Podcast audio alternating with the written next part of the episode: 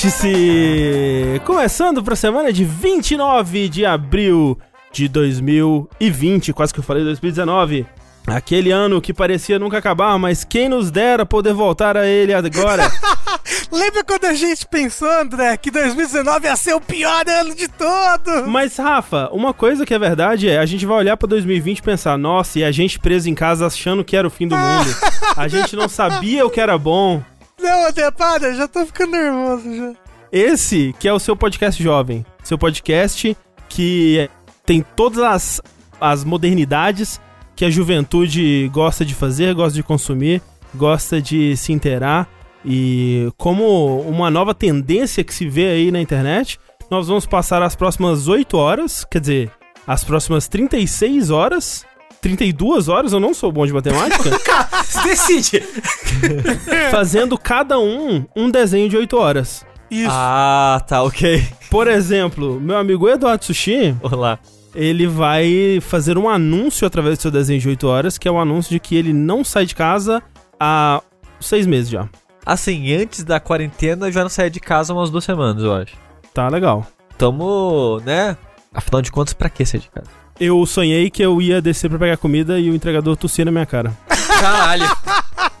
eu acho que no começo da, da situação toda eu sonhei que a Thalys ia ficar doente. Nossa. Você sabe que eu vejo TV, eu vejo as coisas agora, vejo filme, e aí tem pessoas juntas num lugar e me dá uma coisa assim, tipo, caralho, o que tá acontecendo? Por que, que essas pessoas estão juntas assim? Isso ainda não me aconteceu, mas é, quem também sabe? Não, não. Tô assistindo série, beleza, as pessoas estão lá. Não, me incomoda. Distância, gente. E nessa distância toda, Rafael Kina ah. resolveu também fazer um desenho de 8 horas para anunciar o que ele vai fazer depois que a quarentena acabar. Hum. Que é ficar em casa e jogar mais um pouquinho de Smash. Tem jogado Smash ainda, Rafa? Não, porque assim, é, Smash Online, principalmente aqui no Brasil, não dá. Simplesmente não dá. É. Ainda mais no Wi-Fi, né? Ah, é, tem isso, né? É, o Rafa não, o Rafa ele comprou a paradinha, o pinguelinho. O Bruno levou embora. o, o Rafa tinha o pinguelinho pra ó, colocar o cabo. Fica aí ó, a dica de presente de aniversário pro Rafa. É, é verdade. Pinguelinho do. O pinguelinho isso. do Switch. Me deem os seus pinguelinhos. Por favor. Mas sabe quem está aqui hoje também, já se preparando pro seu desenho? Hum. Ele tem Gumaru. Ô, louco. Que vai fazer um desenho de 8 horas do Mario abrindo o cu. Rimou. Vai ser um desenho pra caridade. Ah, legal. Não, pra caridade. Pra caridade é legal. Umas criancinhas Tá valendo, tá valendo. Pra Isso. orfanato de criancinha assim, ficar pendurado no, no parede? É, a, a, as pregas do Mario vão ser formadas de criancinhas dando as mãos assim. Ah, que lindo. Vai ser bem bonito. Vai pro museu, né? No lugar da, da peça lá, acho que do Van Gogh, que foi essa roubada, né? Ah, teve isso? Teve. Roubaram. Invadiram o museu e roubaram um quadro dele. O que, que o museu tá fazendo aberto? O museu é. não é essencial. Vai ver que ele tá fechado, por isso a pessoa roubou. É, é. pois é. é. Momento perfeito pra. pra um crime. Um, roubar um crime, pra fazer um crime. Agora tá lá o desenho do Tengu quadro isso, do, do isso, Mario abrindo cu. Mario, que lindo. Extremamente realista e detalhado, né? Uhum. Em arte, estamos aqui por fim com o André Campos. Sou eu. Que vai fazer um desenho de 8 horas, representando tal qual, né, o plano do, do Ozymandias em Watchmen. Uhum. Ele vai passar 8 horas fazendo um desenho que vai aí unir todas as tribos, né, trazer a paz mundial, que é o quê? Um skate de dedo. Ah, sim. Acho que é o que tá precisando, né, pra gente, enquanto sociedade. Acho que se todo mundo conseguisse comunicar na linguagem do skate de dedo, né? Vão acabar as guerras, vão acabar as tretas, vão acabar, vai acabar o Twitter. Eu comprei um skate de dedo final de ano. E nesse ano? Ou em 1999? Não, final do ano passado. Ah, okay. Caralho, por que você comprou um skate de dedo? Porque a Thalys falou que a Thalys falou que sempre quis um, nunca teve na infância dela, e a gente tá, sei lá, no mercado, e ah, tinha lá na prateleira okay. do lado um skate de dedo. Eu falei, então toma um skate ah, foi, de dedo pra você. Foi que nem meu ioiô que a Clarice me deu de... tipo, e tá lacrado até hoje lá no quarto, em algum lugar. Mas olha... Incrível. Já fizeram algum jogo de skate de dedo? Ah, devem ter feito. Devem ter feito. Parece um tema muito bom para não fazer um jogo. Como fazer um jogo de skate de dedo é só o jogo de VR, né? Que a mão fica flutuando já sem nada. É, ou então assim, né? Um bom jogo de skate de dedo levaria em consideração a física do braço. Não, eu queria dizer que todo skate de videogame é skate de dedo. Afinal de contas, você tá controlando o skate com a ponta dos seus dedos. É Ó, verdade. Quem olha, concorda, respira. Te faz pensar, não é mesmo? Incrível. Mas o gato O gato tava quieto o tempo todo antes de começar a gravação. Mas quando foi começar a gravação, ele resolveu vir aprontar. Desculpa. Ele sentiu Não, ele sentiu. Ele a presença pressentiu. humana, né? O perigo e o caos. Tiny Hawk Pro Skate é um bom nome. Tiny Hawk. Ah. Incrível. O que é incrível também é que esse vértice está acontecendo. Sejam bem-vindos, sejam bem-vindas a ele. Esse que é o nosso podcast semanal aqui no Jogabilidade, em que a gente alterna episódios ímpares que falam de notícias, episódios pares falam dos joguinhos que nós estamos jogando. Esse, como é um episódio ímpar, vamos discutir tudo que foi anunciado, tudo que foi adiado, tudo que rolou de rumores e anúncios e tretas e coisas esquisitas rolando pela indústria fora aí que nós vamos discutir, coisas esperançosas, outras coisas nem tanto assim. Vamos falar de tudo isso, mas antes disso, gostaríamos de agradecer a pessoas como você aí que está ouvindo isso, seja ao vivo, né, aqui no twitch.tv barra jogabilidade, ou a versão editada desse podcast, que sai onde quer que você escute podcasts, né? Então procura aí no seu aplicativo favorito de podcast, seja o Spotify, seja um iTunes, seja um Pocket Cast, seja um WeCast, seja um podcast Mania, não sei mais outros, tem uns outros aí que eu não lembro o nome. Mas onde quer que você escute, você procure por jogabilidade, você acha a gente e você vai poder ouvir não só o Vértice, mas todos os podcasts que a gente faz. Tem o Dash, tem o Fora da Caixa, tem o Linha Quente e tudo mais, tudo uma alegria muito bonita. E tudo isso, todo esse conteúdo que a gente produz é porque você, você mesmo aí, Adalberto, Silvanete, vai lá em patreon.com barra jogabilidade, padrim.com.br barra jogabilidade, no picpay.me barra jogabilidade, ou no aplicativo, né, procurando jogabilidade, e você também que dá o seu sub pra gente, seja ele um Twitch Prime ou seja um sub normal. É sempre bom lembrar que se você assina a Amazon Prime, você tem acesso ao pacotão de serviços da Amazon, né? Que é o, o Amazon Prime em si, o Prime Video, tem uma parada de música também. Livro e um milhão de coisas. E o Twitch Prime, que te dá a oportunidade de, de apadrinhar, né? De dar o seu, seu Primezinho ali, o seu sub para um canal à sua escolha Todo mês. todo mês, né? Você tem que ir lá todo mês renovar. E é grátis pra você, né? Você não paga mais por isso. Então, você ajuda a jogabilidade e tira dinheiro do Jeff Bezos. O Que é Porra. o win-win. Até onde eu consigo ver. O Robin Hood da, da- do terceiro milênio. E você, contribuindo ou não, independente da sua contribuição ou da ausência dela, você também pode comprar peitas da hora do jogabilidade. Não é No verdade? jogabilidade.br camisetas. Tem várias estampas, tem quatro estampas, né? Três, três logos em cores diferentes, na verdade, o mesmo logo em três cores diferentes. Mais o, a, a estampa do Nerditude Gamer, que é uma ótima estampa. Uhum, Sim. uhum. E tem blusa. Então, tem brusa. É, tipo assim, a gente tá aqui no fim de abril. É, eu achei que Jurando estaria ia mais começar o frio agora. já. Jurando. É. Eu tenho frio. Então, por favor, por favor, ajuda a gente bastante a comprar camiseta e você fica bem vestido, bem vestido aí para o, o inverno que está chegando. E lembrando também que se nada disso é do seu interesse ou da sua possibilidade no momento, é, a gente agradece a sua presença aqui, a sua simples existência consumindo nosso conteúdo e, né, indique para um amigo, indique para alguém que você gosta, alguém que você conhece, alguém que possa gostar também. E assim nós vamos espalhando a palavra e tendo cada vez mais pessoas nessa bela família jogabilideira. O que mais? Tem mais algum aviso, alguma coisa a ser dita? Rafa, faça um aviso. É aviso, pessoas, cuidado, alienígenas. Isso. É, a, ge- a gente realmente tava brincando. Ah, pandemia, ah, o que será o próximo? Vulcão? Ah, alienígenas. Bem, tamo aí. Mas o Sim, vídeo de são dois anos atrás, Rafa, tá tudo certo. Mas eles estão vindo, eles são lerdos. Mas peraí, vocês viram esse vídeo dos OVNIs? Não. São Não, vários, são todos os É. vídeos. Alguns vídeos. Você viu, Rafa? Eu vi, estou assustado. Você ficou assustado mesmo? Não. Ok. É. É tipo, ah, é alguma coisa, tem alguma coisa ali, né? É, assim, Daí é um acreditar OVNI. que é uma civilização que veio de outro planeta para o nosso, é um salto, né, que você tem que ter muita boa vontade pra fazer. Realmente. E se eles acharem que eu sou uma vaca? Hein? Acontece. O que são os seres humanos, se não uma vaca inteligente? E macaco.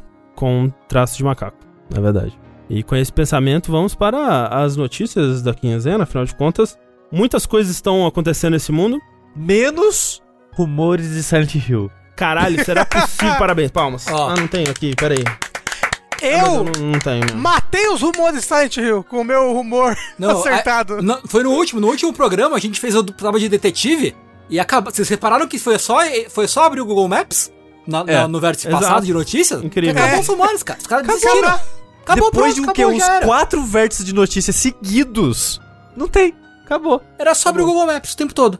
É. Os rumores ficaram com medo da capacidade jornalística do Tengu. Isso. Falaram, opa, é melhor não brincar com esse cara lá não.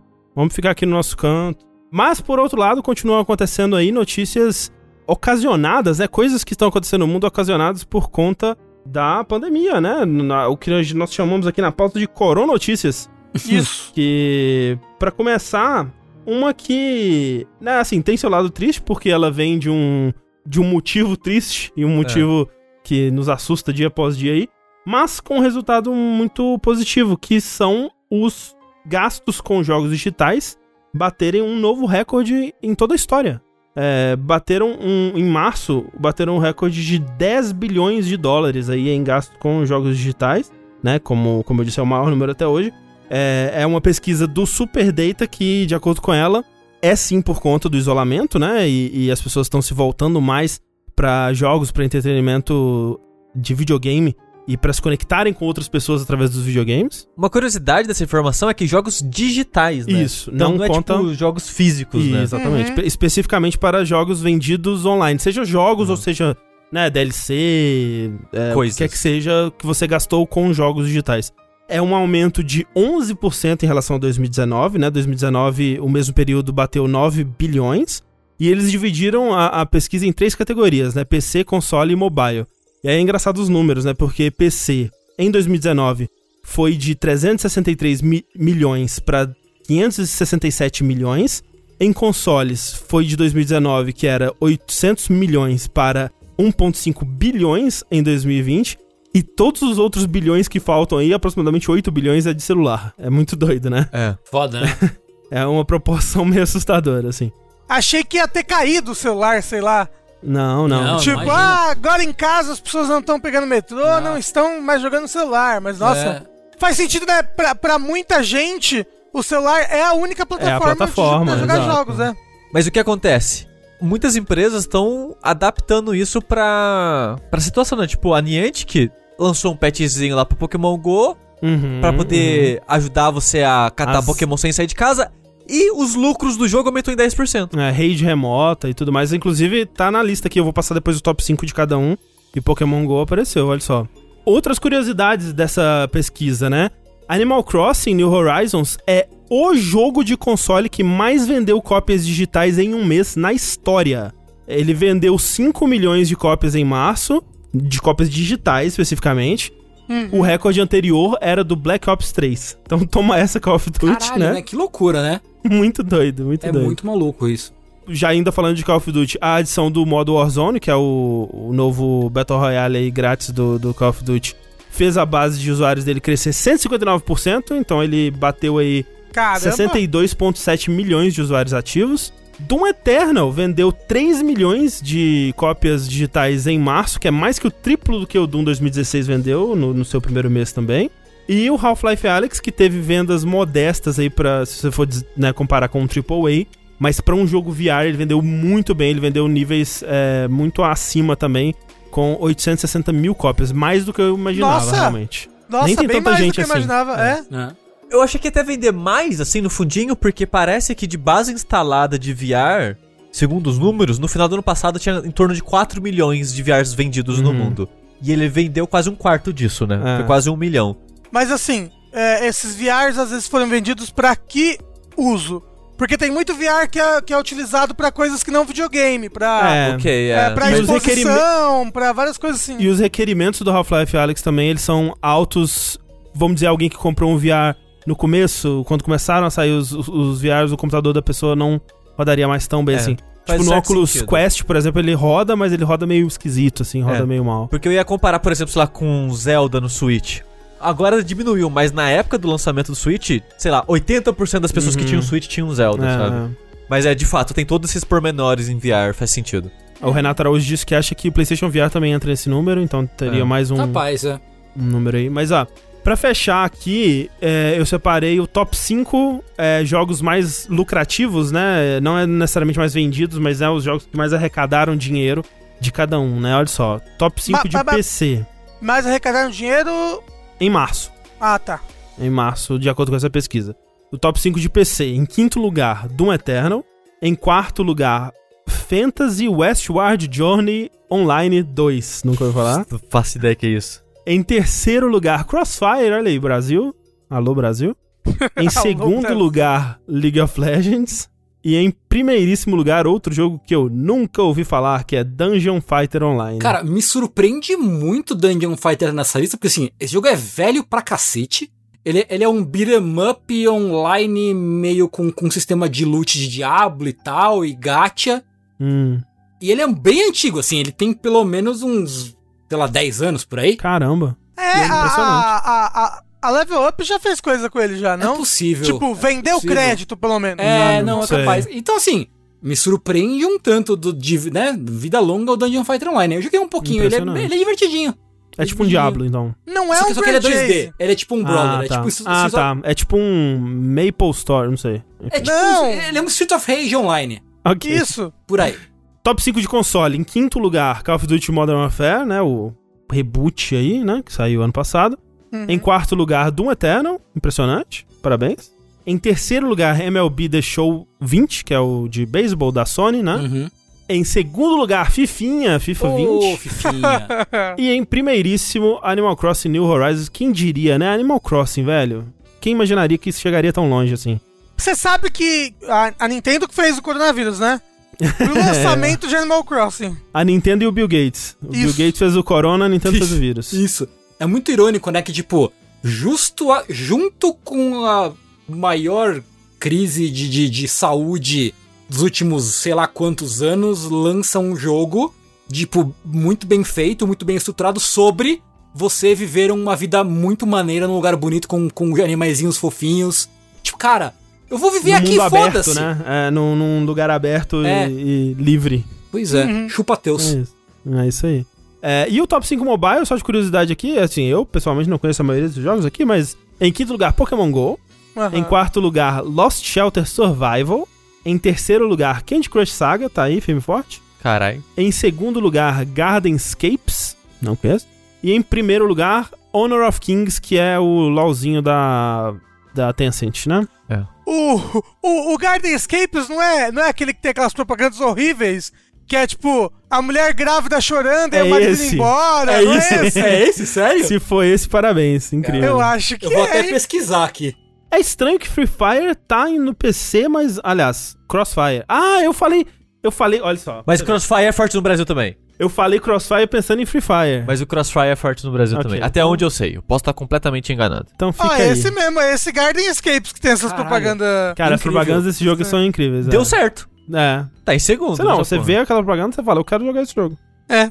E vocês já viram que, é, que ela, ela, ela vai continuando nessa propaganda? Sim, tem toda uma narrativa. Tem toda uma narrativa.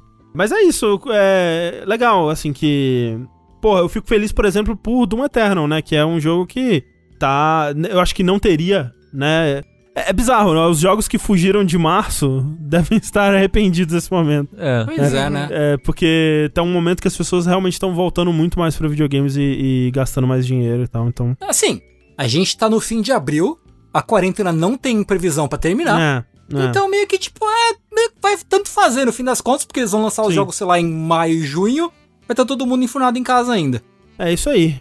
Quem vai estar enfurnado em casa também, Tengu, é uma certa empresa de videogames aí, né? Pois é. É, além da gente, ah, rolou o anúncio oficial, né? A gente tava falando já nas últimas semanas sobre eventos que estão sendo cancelados ou que vão se reformular de alguma forma para manter é, durante esse período de, de pandemia, quarentena e tudo mais. Ah, e aí, recentemente, a gente teve uma confirmação que veio da PlayStation BR no Twitter, dizendo o seguinte: é, abre aspas. Após uma longa avaliação, a Sony decidiu não participar da Brasil Game Show em 2020. Não vemos a hora de podermos interagir com nossos fãs, yada yada yada. É, e anunciarmos atividades emocionantes até o fim do ano. Enfim, PlayStation fora da BGS. Ou seja, ausência confirmada, gente. Isso, ausência confirmada. Tem que fazer uma, um postzinho no, do, das redes sociais com a ausência confirmada. Né? Isso. Então parece que é meio que uma. tá sendo meio que a diretriz internacional da Sony não deixar a divisão de PlayStation participar de eventos nem nada, né? Porque já teve Sim. coisas com acho que a PAX, a, a Uhum. PlayStation não foi, enfim, outros É, até o, a mensagem é muito parecida com a que ela deu pra Pax e. é, nesse sentido de tipo, ah, depois de uma longa avaliação e tal, essa coisa. Essa, é o mesmo tipo de texto, né? Ela deve estar pronta pra dar essa declaração pra todos os eventos aí que ela participaria. O que é natural, né? Eu acho que sabe-se lá onde estaremos em outubro, né? Que acontece a BGS. Mas eventos próximos, né? Vamos dizer, a, a Gamescom também já foi cancelada, né? E, e vai rolar uma versão digital. Mas a BGS diz que por conta dela tá tudo em cima ainda, né? É, você pensaria assim, porra, PlayStation, um dos grandes, grandes players, né, da BGS, é uma coisa, marca, um stand, são, são movimentos, são controles, são jogos.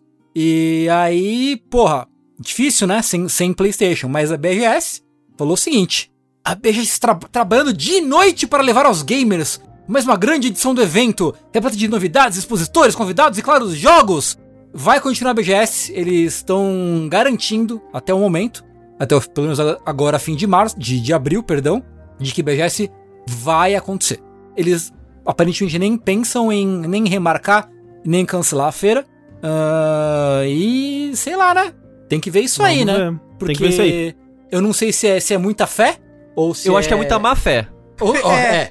É, um pouco de má fé aí de, né? É que nem o Justin Bieber que adiou o show dele, mas não quis devolver o ingresso das pessoas. É, o que eles estão fazendo é uma aposta, né? Que tipo, ah, até lá já passou, né? Mas se não passou e aí eles forem cancelar, fudeu pra quem pagou, porque não vai ter como devolver o dinheiro. É. Mas É. então, a gente não tava teorizando sobre isso lá naquele nosso grupinho dos podcaster, podcaster gamers? Hum.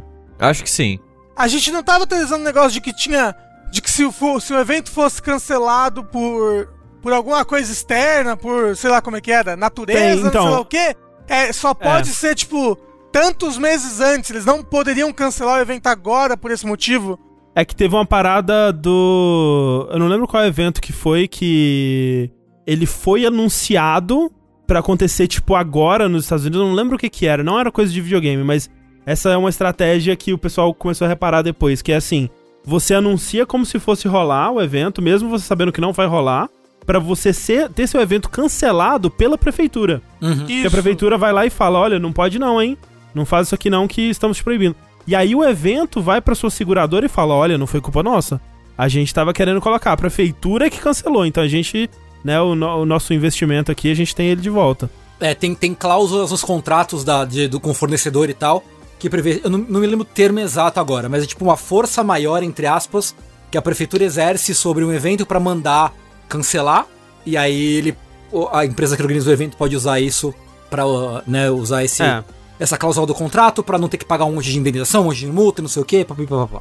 É, a gente não sabe se é o caso do BGS, né? Não tem nenhum, nenhum indício de que seja. A gente tava só teorizando. Porque, É, tipo, teorizando baseado em outros eventos que fizeram coisas parecidas.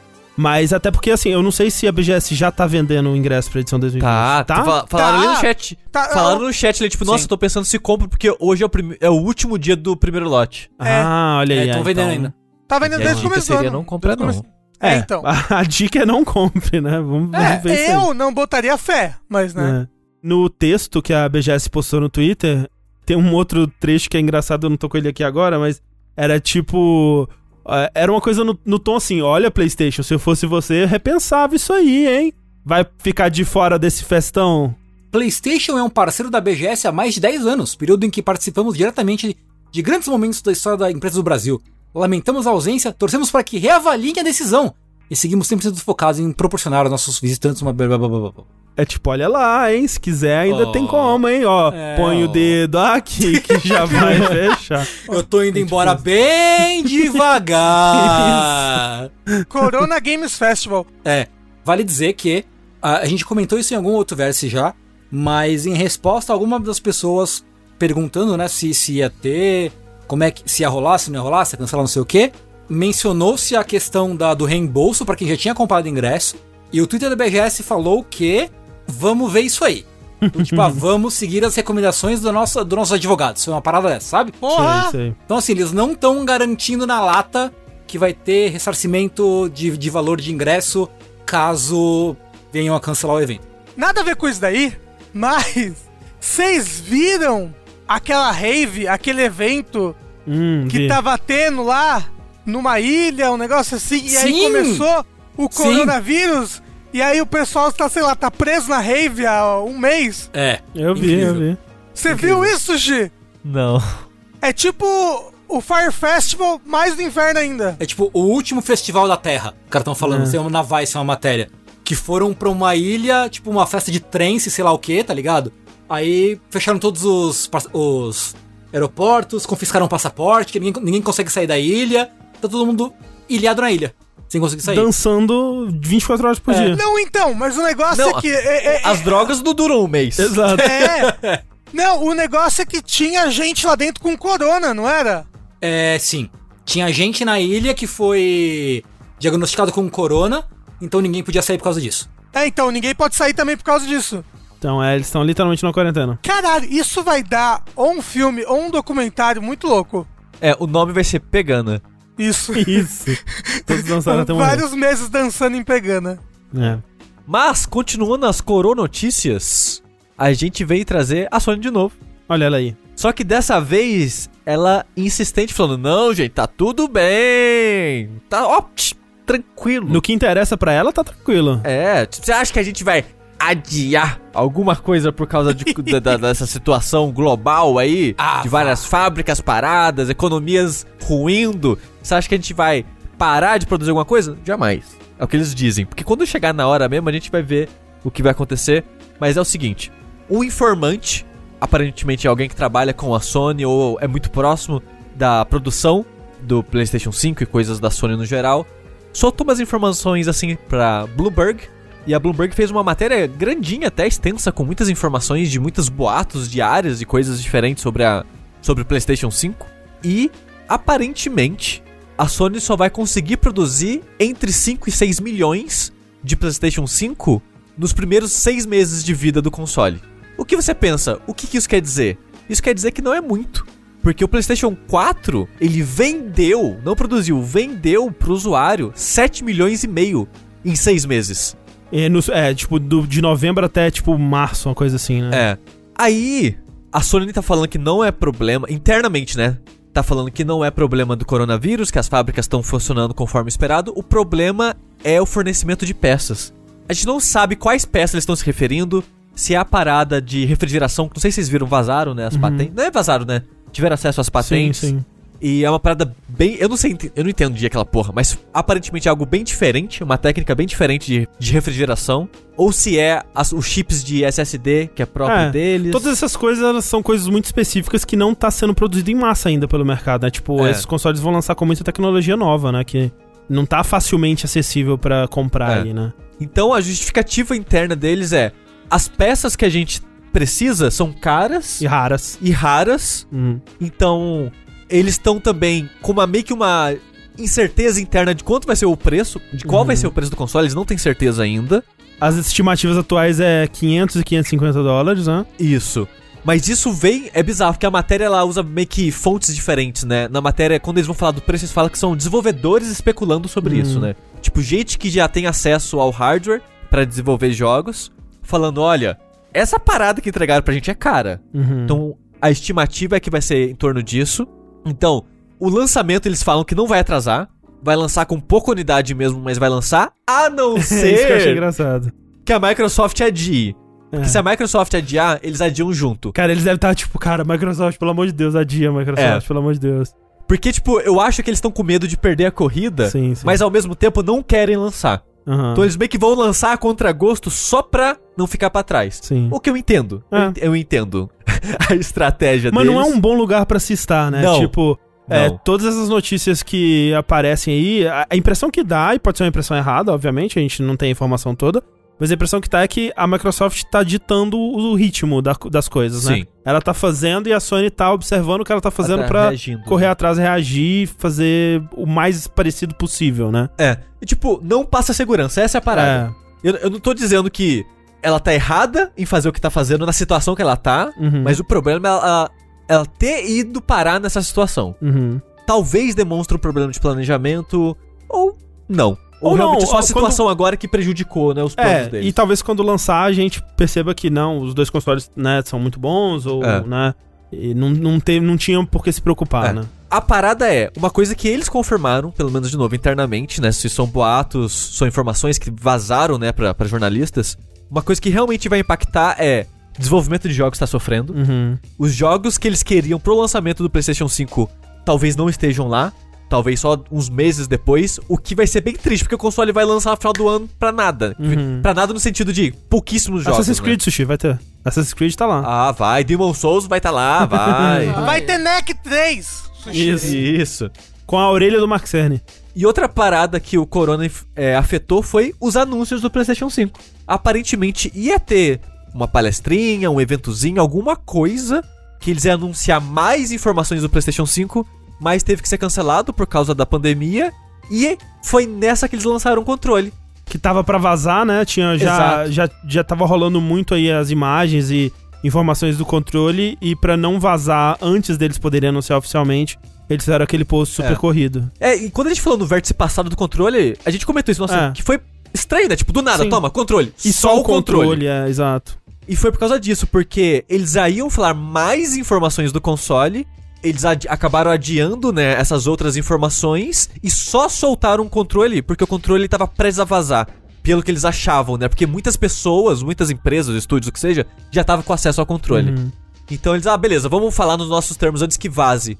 E foi isso. Foi estranho por causa disso. Então meio que essa linha de PR da Sony tá toda destruída, assim, tá toda desmantelada. Por isso que as informações estão estranhas e difusas. Tô meio perdido. Mas parece que, assim, ainda assim, parece que na, na próxima edição da revista do PlayStation, né? eh, acho que é a britânica. Vai ter inf- Isso. novas informações sobre o console, os jogos e, e coisas assim. É. Supostamente eles devem fazer um outro evento, alguma apresentação, alguma coisa né, nessa época próxima da, da- do lançamento da revista pra falar de algumas coisas também. Então, pelo menos vai ter É. algum, algum tipo de informação. Mais informações estão vindo aí. Eu não sei se eles vão É. fazer junto algum evento ao vivo pra vir junto com a revista ou se vai ser tipo na, na Wired, É. que só na revista vai ter as informações. A parada é que os jogos que vão sair pra PlayStation 5, aí pode ser tipo, sei lá, um jogo indie aqui, um jogo AAA que ninguém se importa ali, nenhum jogo grande que as pessoas estão esperando, sabe? Mas assim, é uma possibilidade. A gente não Ah, sabe não, não, se sim, vai sim. acontecer. Sem dúvida. Sem dúvida é uma possibilidade. Uma outra coisa dessa notícia da matéria, das matérias da Bloomberg que eu achei curioso e engraçado é que era pra ter rolado em março uma reunião com toda a liderança da Sony, né, Pra definir um plano de negócios pro PlayStation 5. E isso ainda não aconteceu. Eles não conseguiram fazer reunião porque tá todo mundo, né, é, em isolamento, especialmente no Japão e tal. Assim, tem. Eu não sei se eles não conhecem o Discord, o Skype, alguma coisa assim. Mas não conseguiram fazer reunião. Então não foi aprovado ainda o plano de negócio do PlayStation 5. E parece muito tarde, sabe? Já vamos, vamos correr, Sony. Pelo amor de. Deus. Mas isso de não poder ir fisicamente aos lugares é uma das coisas que possivelmente pode afetar a produção de consoles. Uhum. Porque a Sony precisava de alguém, um representante pra ir na fábrica, ver se tá tudo nos conformes, pra começar a produção. Acho que é em julho que supostamente começa a produção. Uhum. E até hoje ninguém conseguiu visitar as fábricas. Porque não pode. É complicado. É. Complicado. Tá fudendo todo mundo aí e vamos ver o que acontece. Mas André, Hum. Semana passada a gente comentou, né, o adiamento do The Last of Us 2. É, e o André até teorizou que, tipo, foi adiado indefinitivamente pra lançar junto com o PlayStation 5. Duas semanas atrás, é no último verso de notícia, no caso. Isso, isso, isso, É. isso. E agora, enfim, a Sony se manifestou sobre a data de lançamento do The Last of Us 2. Talvez por causa de uma informação que a gente não sabe muito, porque a gente propositalmente não foi atrás de muita informação, Uhum. que é o vazamento do final do jogo, de informações da história, de cenas do jogo de The Last of Us 2. No fundo, Sushi, eu acho que não é por causa disso. Acho que foi uma coincidência infeliz. Assim, o meu lado conspiração, te- teoria da conspiração, ele, ele quer muito acreditar, porque, tipo, nossa, foi muita coincidência, né? Uhum. Assim, foi o. O jogo vazou e, pelo que eu vi, foi o jogo inteiro. Tipo, foi o. Em, em vídeo, assim, tem. É tipo, é, é, vazou um gameplay no caso do jogo inteiro. É, eu não sei se o gameplay vazou inteiro, mas eu sei que tem um- uma lista de bullet points onde conta todos os pontos da história do início ao fim. Caralho. né? Descrito tudo que acontece no jogo. E tem cenas em vídeo também. Eu não sei se vídeo mesmo tem do jogo inteiro. Tem várias cenas, não tem o jogo inteiro, eu acho, Ah, mas ok. várias cenas tem. E já que a gente tá no âmbito das teorias da conspiração, rola uma teoria de que foi um funcionário da Naughty Dog que tá puto com a empresa, né? É, ou ex-funcionário, vai saber. Você viu mais sobre isso, Tengu? É, então, não. Realmente, o que aconteceu. Não conseguiram confirmar o que aconteceu. Tipo, quem foi, né? Exatamente o processo da coisa, mas estima-se que tenha sido provavelmente alguém de QA, né? De controle de qualidade. Uhum. Que tá puto com a empresa de alguma forma, ou porque não foi pago, por causa do lance de crunch, não sei o quê. Algum funcionário ou ex-funcionário é muito, muito revoltado. Aproveitou esse período de teletrabalho aí que né, ninguém tá olhando, tá todo Uhum. mundo em casa. Aproveitou e vazou. Primeiro no YouTube, aí acho que o pessoal do Reddit pegou logo em seguida. Aí a, a Sony começou aí a correr atrás e, e cortar. Isso faria sentido, porque né, são as pessoas que mais têm acesso e são as pessoas menos valorizadas da equipe, então realmente são muitas pessoas, então são pessoas que eles seria mais fácil escapulir por ali por alguém que tá trabalhando com a- os testes do jogo, né? Mas também uma coisa, uma teoria que eu vi que é possível é que como tem muita gente trabalhando de casa, essas informações elas estão sendo transmitidas mais pela internet Uhum. e ficaria mais fácil pra alguém interceptar de alguém que tivesse com um computador não super protegido ou coisa do tipo. E seria só um hacker aleatório mesmo É. que pegou isso. A parada é, aparentemente, por causa do vazamento, enfim, falaram, ok, o jogo vai sair. É. Foi tipo no dia seguinte, Foi engraçado, né? Foi logo É. em seguida. Sim, porque o jogo originalmente, antes de ser adiado, ele ia sair no dia 29 de maio, Uhum. mês que vem. Daqui um mês mais ou menos. É. Agora anunciaram uma nova data para dia 19 de junho. Uhum. Como junho era o mês do Ghost of Tsushima, Ghost of Tsushima foi movido para um mês depois. É. Agora tá com a data de 17 de julho. Meu aniversário. Olha aí, ó. Olha só. Meu presente André vai ser Ghost of Tsushima. Então, tá aí as novas datas de lançamento dos últimos dois jogos da história da Sony. Isso. O VR lá do Iron Man, ninguém se importou em falar. É verdade, Não. né? Incrível. Coitado. Esqueceram do É. churrasco, né? 100%. The Last of Us e Ghost of Tsushima são os últimos de nós. Olha aí, ó. Olha só. Que Poético. Lindo. Então, gente, só, só né, reforçando, tomem cuidado se vocês se importam com os spoilers de Last of Us. Tem perfis no, na Twitch, no Twitter, no YouTube.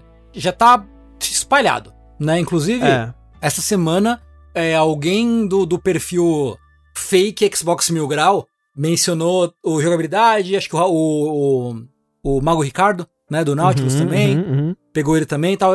Tinha um monte de arrobas marcadas, uma screenshot bem bem gráfica assim, né? Bem Uhum, explícita do spoiler e um texto falando do spoiler. Eu, eu li, tipo, Sei. a primeira linha, falei, ih, bom, fui spoilado, paciência. Aí, tipo, mutei, bloqueei, sei lá o quê. Mas assim, tomem muito cuidado com o que vocês veem na internet. Eu acho que é uma boa, então, a gente adiantar um e-mail que fala sobre isso aqui. Hum. Rafa, você que gosta de ler e-mail, Eu gosto de ler e-mail. lê pra gente o penúltimo e-mail. Gente, esse aqui é um e-mail do André Rielo. Vamos lá. Olá, jogabilideiros. Vou direto ao ponto. The Last of Us é um dos jogos que mais me impactaram na vida. E eu estava altamente hypado pra parte 2, embora ache desnecessária a continuação. Vi que vazaram spoilers e imediatamente parei de seguir várias páginas por medo de vê-los. No entanto, abri o YouTube e lá estava uma foto com spoiler num canal que eu nem sigo. Porque o YouTube é um baita do filho da puta, essa plataforma de bosta do caralho. Não está nos ajudando nessa. É. A foto estraga completamente a experiência, caralho. E eu nem tive a opção de não ver. Estava apenas descendo os vídeos recomendados na aba início. Caras, que merda, o que fazer? Primeiro, você processa o YouTube, porra, cara. Processo YouTube, É. antes disfarçado, não, mentira. Eu, quando eu acordei no dia e eu vi no Telegram, no nosso grupinho lá, as pessoas falando, né, de, de que tinham vazado spoilers e tal, algumas pessoas mandaram mensagem assim, eu já mutei no Twitter. Tipo, todas as palavras que eu conseguia pensar e tal, assim, e etc. Até algumas além, assim, então é possível que algumas pessoas vão falar de coisas completamente normais, assim, eu não vou ver. Tipo, tipo, você- você mutou André, por exemplo. É, tipo isso. Eu também tirei a, a opção de aparecer imagens automaticamente, né? É, não abrir imagens automaticamente. E ainda assim eu acho que eu não duro até junho. Eu acho que eventualmente alguém vai me pegar no spoiler aí. Porque tem pessoas muito mal intencionadas. Né? É, e essas pessoas dão um jeito, né? É, e no YouTube. Pode ser que aconteça isso também. Toda vez que eu tô na página de início agora do YouTube, eu fico, né, rolando com medo assim, eu meio que olho sem olhar assim. É. Mas até quando, né? É, por isso que já no meus favoritos do YouTube, o link ali na aba já é direto pra parte de canais inscritos. É, Eu nem um- passo no início. Eu lembro de quando eu tava jogando Devil May Cry 5 em streaming, entrava gente co- que o nick da pessoa era um spoiler do jogo. Uhum. Pra você, tipo, não. E ela dava follow, follow no seu canal pra você, tipo, olhar. E olhava o nick da, o link da pessoa e falava, ô, é um spoiler. Tem, É. tá cheio de filho da puta assim. Caralho. É, tipo, eu, eu fui spoilado, eu vi o spoiler. Um spoiler bem pesado do 2, assim. Uhum. Mas isso não me. não Eu ainda tô muito curioso pra jogar o 1 e jogar o 2 depois, assim. É, então, assim, que nem o, o André Riero falou, isso estraga completamente a experiência? Não estraga. Assim, eu não sei É. qual que é o spoiler. É muito difícil. Se a experiência inteira de The Last of Us 2 pudesse ser estragada com uma imagem e um spoiler, o jogo provavelmente não, é- não é tão bom assim. É, eu acho. Eu concordo. Eu entendo o sentimento eu entendo dele. o sentimento, eu É, entendo. sim, Porque, sim, sim. que nem eu já falei, eu já deixei de ver filmes porque me falaram o final do filme. Porque, tipo, não é que arruína e diminui todo o resto, né, das horas do, do jogo, por exemplo, que você vai ter. Mas a parada é que você fica com desgosto, sabe? Hum. Tira seu ânimo, tira É. sua vontade um pouco. Aliás, fazer um plug rápido, que a gente teve uma discussão muito interessante sobre spoiler no último DLC. Último É não, verdade. No último DLC, Penúltimo. Que é o podcast que é exclusivo para os nossos eh, apoiadores. Então, Uhum. vire um apoiador e escute o DLC. Eu vi até pessoas que, tipo, eu retuitei uma parada sobre o, o anúncio do hum, Assassin's Creed. E aparentemente essa galera tá indo no- nos comentários de tudo e co- colocando spoilers. Tudo que é notícia de jogos, tudo que é tweet sobre jogos e colocando os spoilers da Us. Então, eu retuitei a parada, que obviamente não tinha nenhum spoiler, era sobre Assassin's Creed, até, afinal de contas. Pessoas que retuitaram, que viram meu retweet, clicaram pra ver é, os comentários daquele tweet e tomaram spoiler. E aí, é, eu, vi- várias pessoas ficando tristes assim na minha timeline. E tipo, velho, eu, eu, eu não tomei o spoiler. É, então eu não teria como saber que tinha, que ele existia, né? Até porque provavelmente ele tava filtrado na minha, no meu Twitter. Tem muita gente escrota na internet, né? Tem, tem. Ah, não, não, assim, né? Tem muita gente escrota, ponto. Não é só na internet, não. Mas assim, é, eu tô já aceitando que eu vou tomar o spoiler, sabe? Eu já tô tentando ficar em paz com isso. André, não, não- eu acho que não pode, não. Não, mas assim, eu tô Aceitar. fazendo o que eu posso. Tipo, eu tô ficando mais distante do Twitter, eu mutei os termos e tal, tô tomando cuidado. Mas eu acho que eu vou tomar. Eu acho que eu vou tomar. Ó, o spoiler que eu tomei me deixou mais intrigado ainda pra jogar. Pelo menos. Olha aí. Eu vi, eu tava ouvindo o, Giant Bomb, né? E o Jeff tava falando que ele viu reações de pessoas que eram fãs, que viram a, a, a lista completa das coisas que acontecem e que ficaram bem decepcionados com o que acontece no jogo. Então isso é bom pra abaixar um pouco a expectativa também. É verdade. Mas é isso. É triste. Mas, assim, que bom que, né, no fim das contas, o Last of Us que a gente tava supondo que talvez nem sairia esse ano, foi adiado só em um mês, né? Então, tá vindo aí. Outra notícia de adiamento é o senhor Death Stranding em versão de PC, na verdade, que tinha sido anunciado para o dia 2 de junho, né, daqui a um pouquinho mais de um mês agora. Só que, como a Kojima Productions encontra atualmente fechada, né, com os funcionários trabalhando de casa, inclusive parabéns Kojima Productions, parabéns Sr. Kojima e outras pessoas responsáveis por isso. Parabéns, não fez nada ma- mais do que, o- do que o mínimo. Isso. Do que a sua obrigação. isso. Exato. Eles decidiram adiar o Death Stranding para 14 de julho, então foi um pouquinho mais de um mês aí também. Vai sair juntinho ali do Ghost of Tsushima. Cara, como será que tá o ego do Kojima, hein? Ele que previu Nossa. a nossa realidade com o Death é? Stranding. Caramba, no teto, no teto. Vai, vai ter, vai ter roupa de corona na versão de PC, Não, eu, sabe? eu, acho, eu acho que na verdade a Kojima Productions não foi fechada por causa da quarentena, porque o Kojima não conseguia mais passar pela porta. Isso. a cabeça Ele- dele tava é, a muito cabeça não conseguia. Eles estão reformando a Kojima Productions pra a- a- né, conseguir suportar o ego do Kojima agora. Num, um dia eles voltam aí.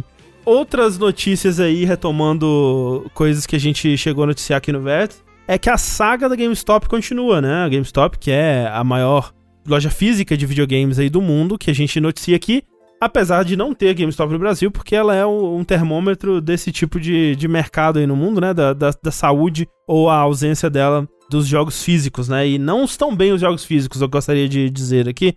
Porque assim, é, a GameStop tava com é, as lojas fechadas para clientes desde o dia 21 de março, né?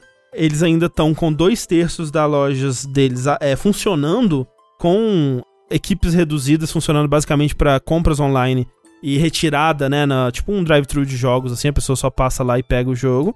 É, então dois terços tá, só um terço das lojas estão fechadas para valer mesmo. E isso, né, essa mudança misturada com a decadência é, geral que já estava rolando nesse modelo de negócio, resultou numa queda de 23% comparado com o mesmo período do ano passado.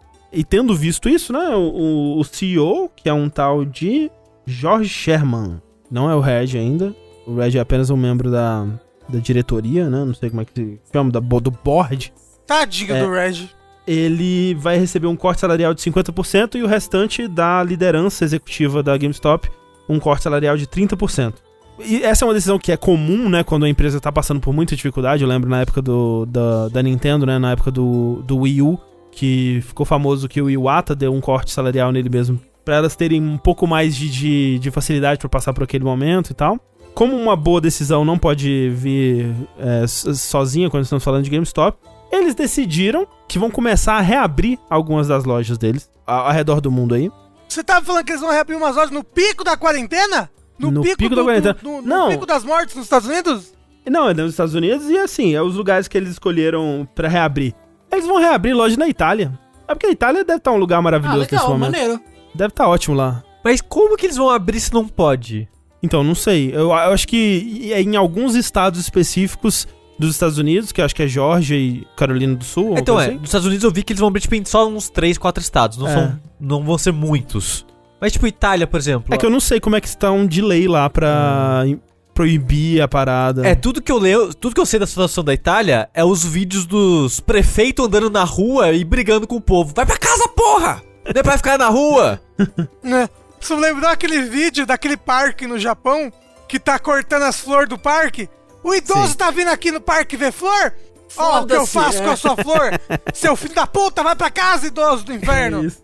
Então, parece uma ótima ideia a GameStop, né? É, Abre na Itália, vem pro Brasil, né? Aqui no Brasil tá Isso. podendo tudo. Vai em Blumenau, fiquei Inclusive. sabendo que lá tá ótimo. É, lá abre uma, saxofone. Dá pra abrir umas 3 mil lojas em Blumenau, vai ser um sucesso, por favor. Co- Please come to Brasil, GameStop.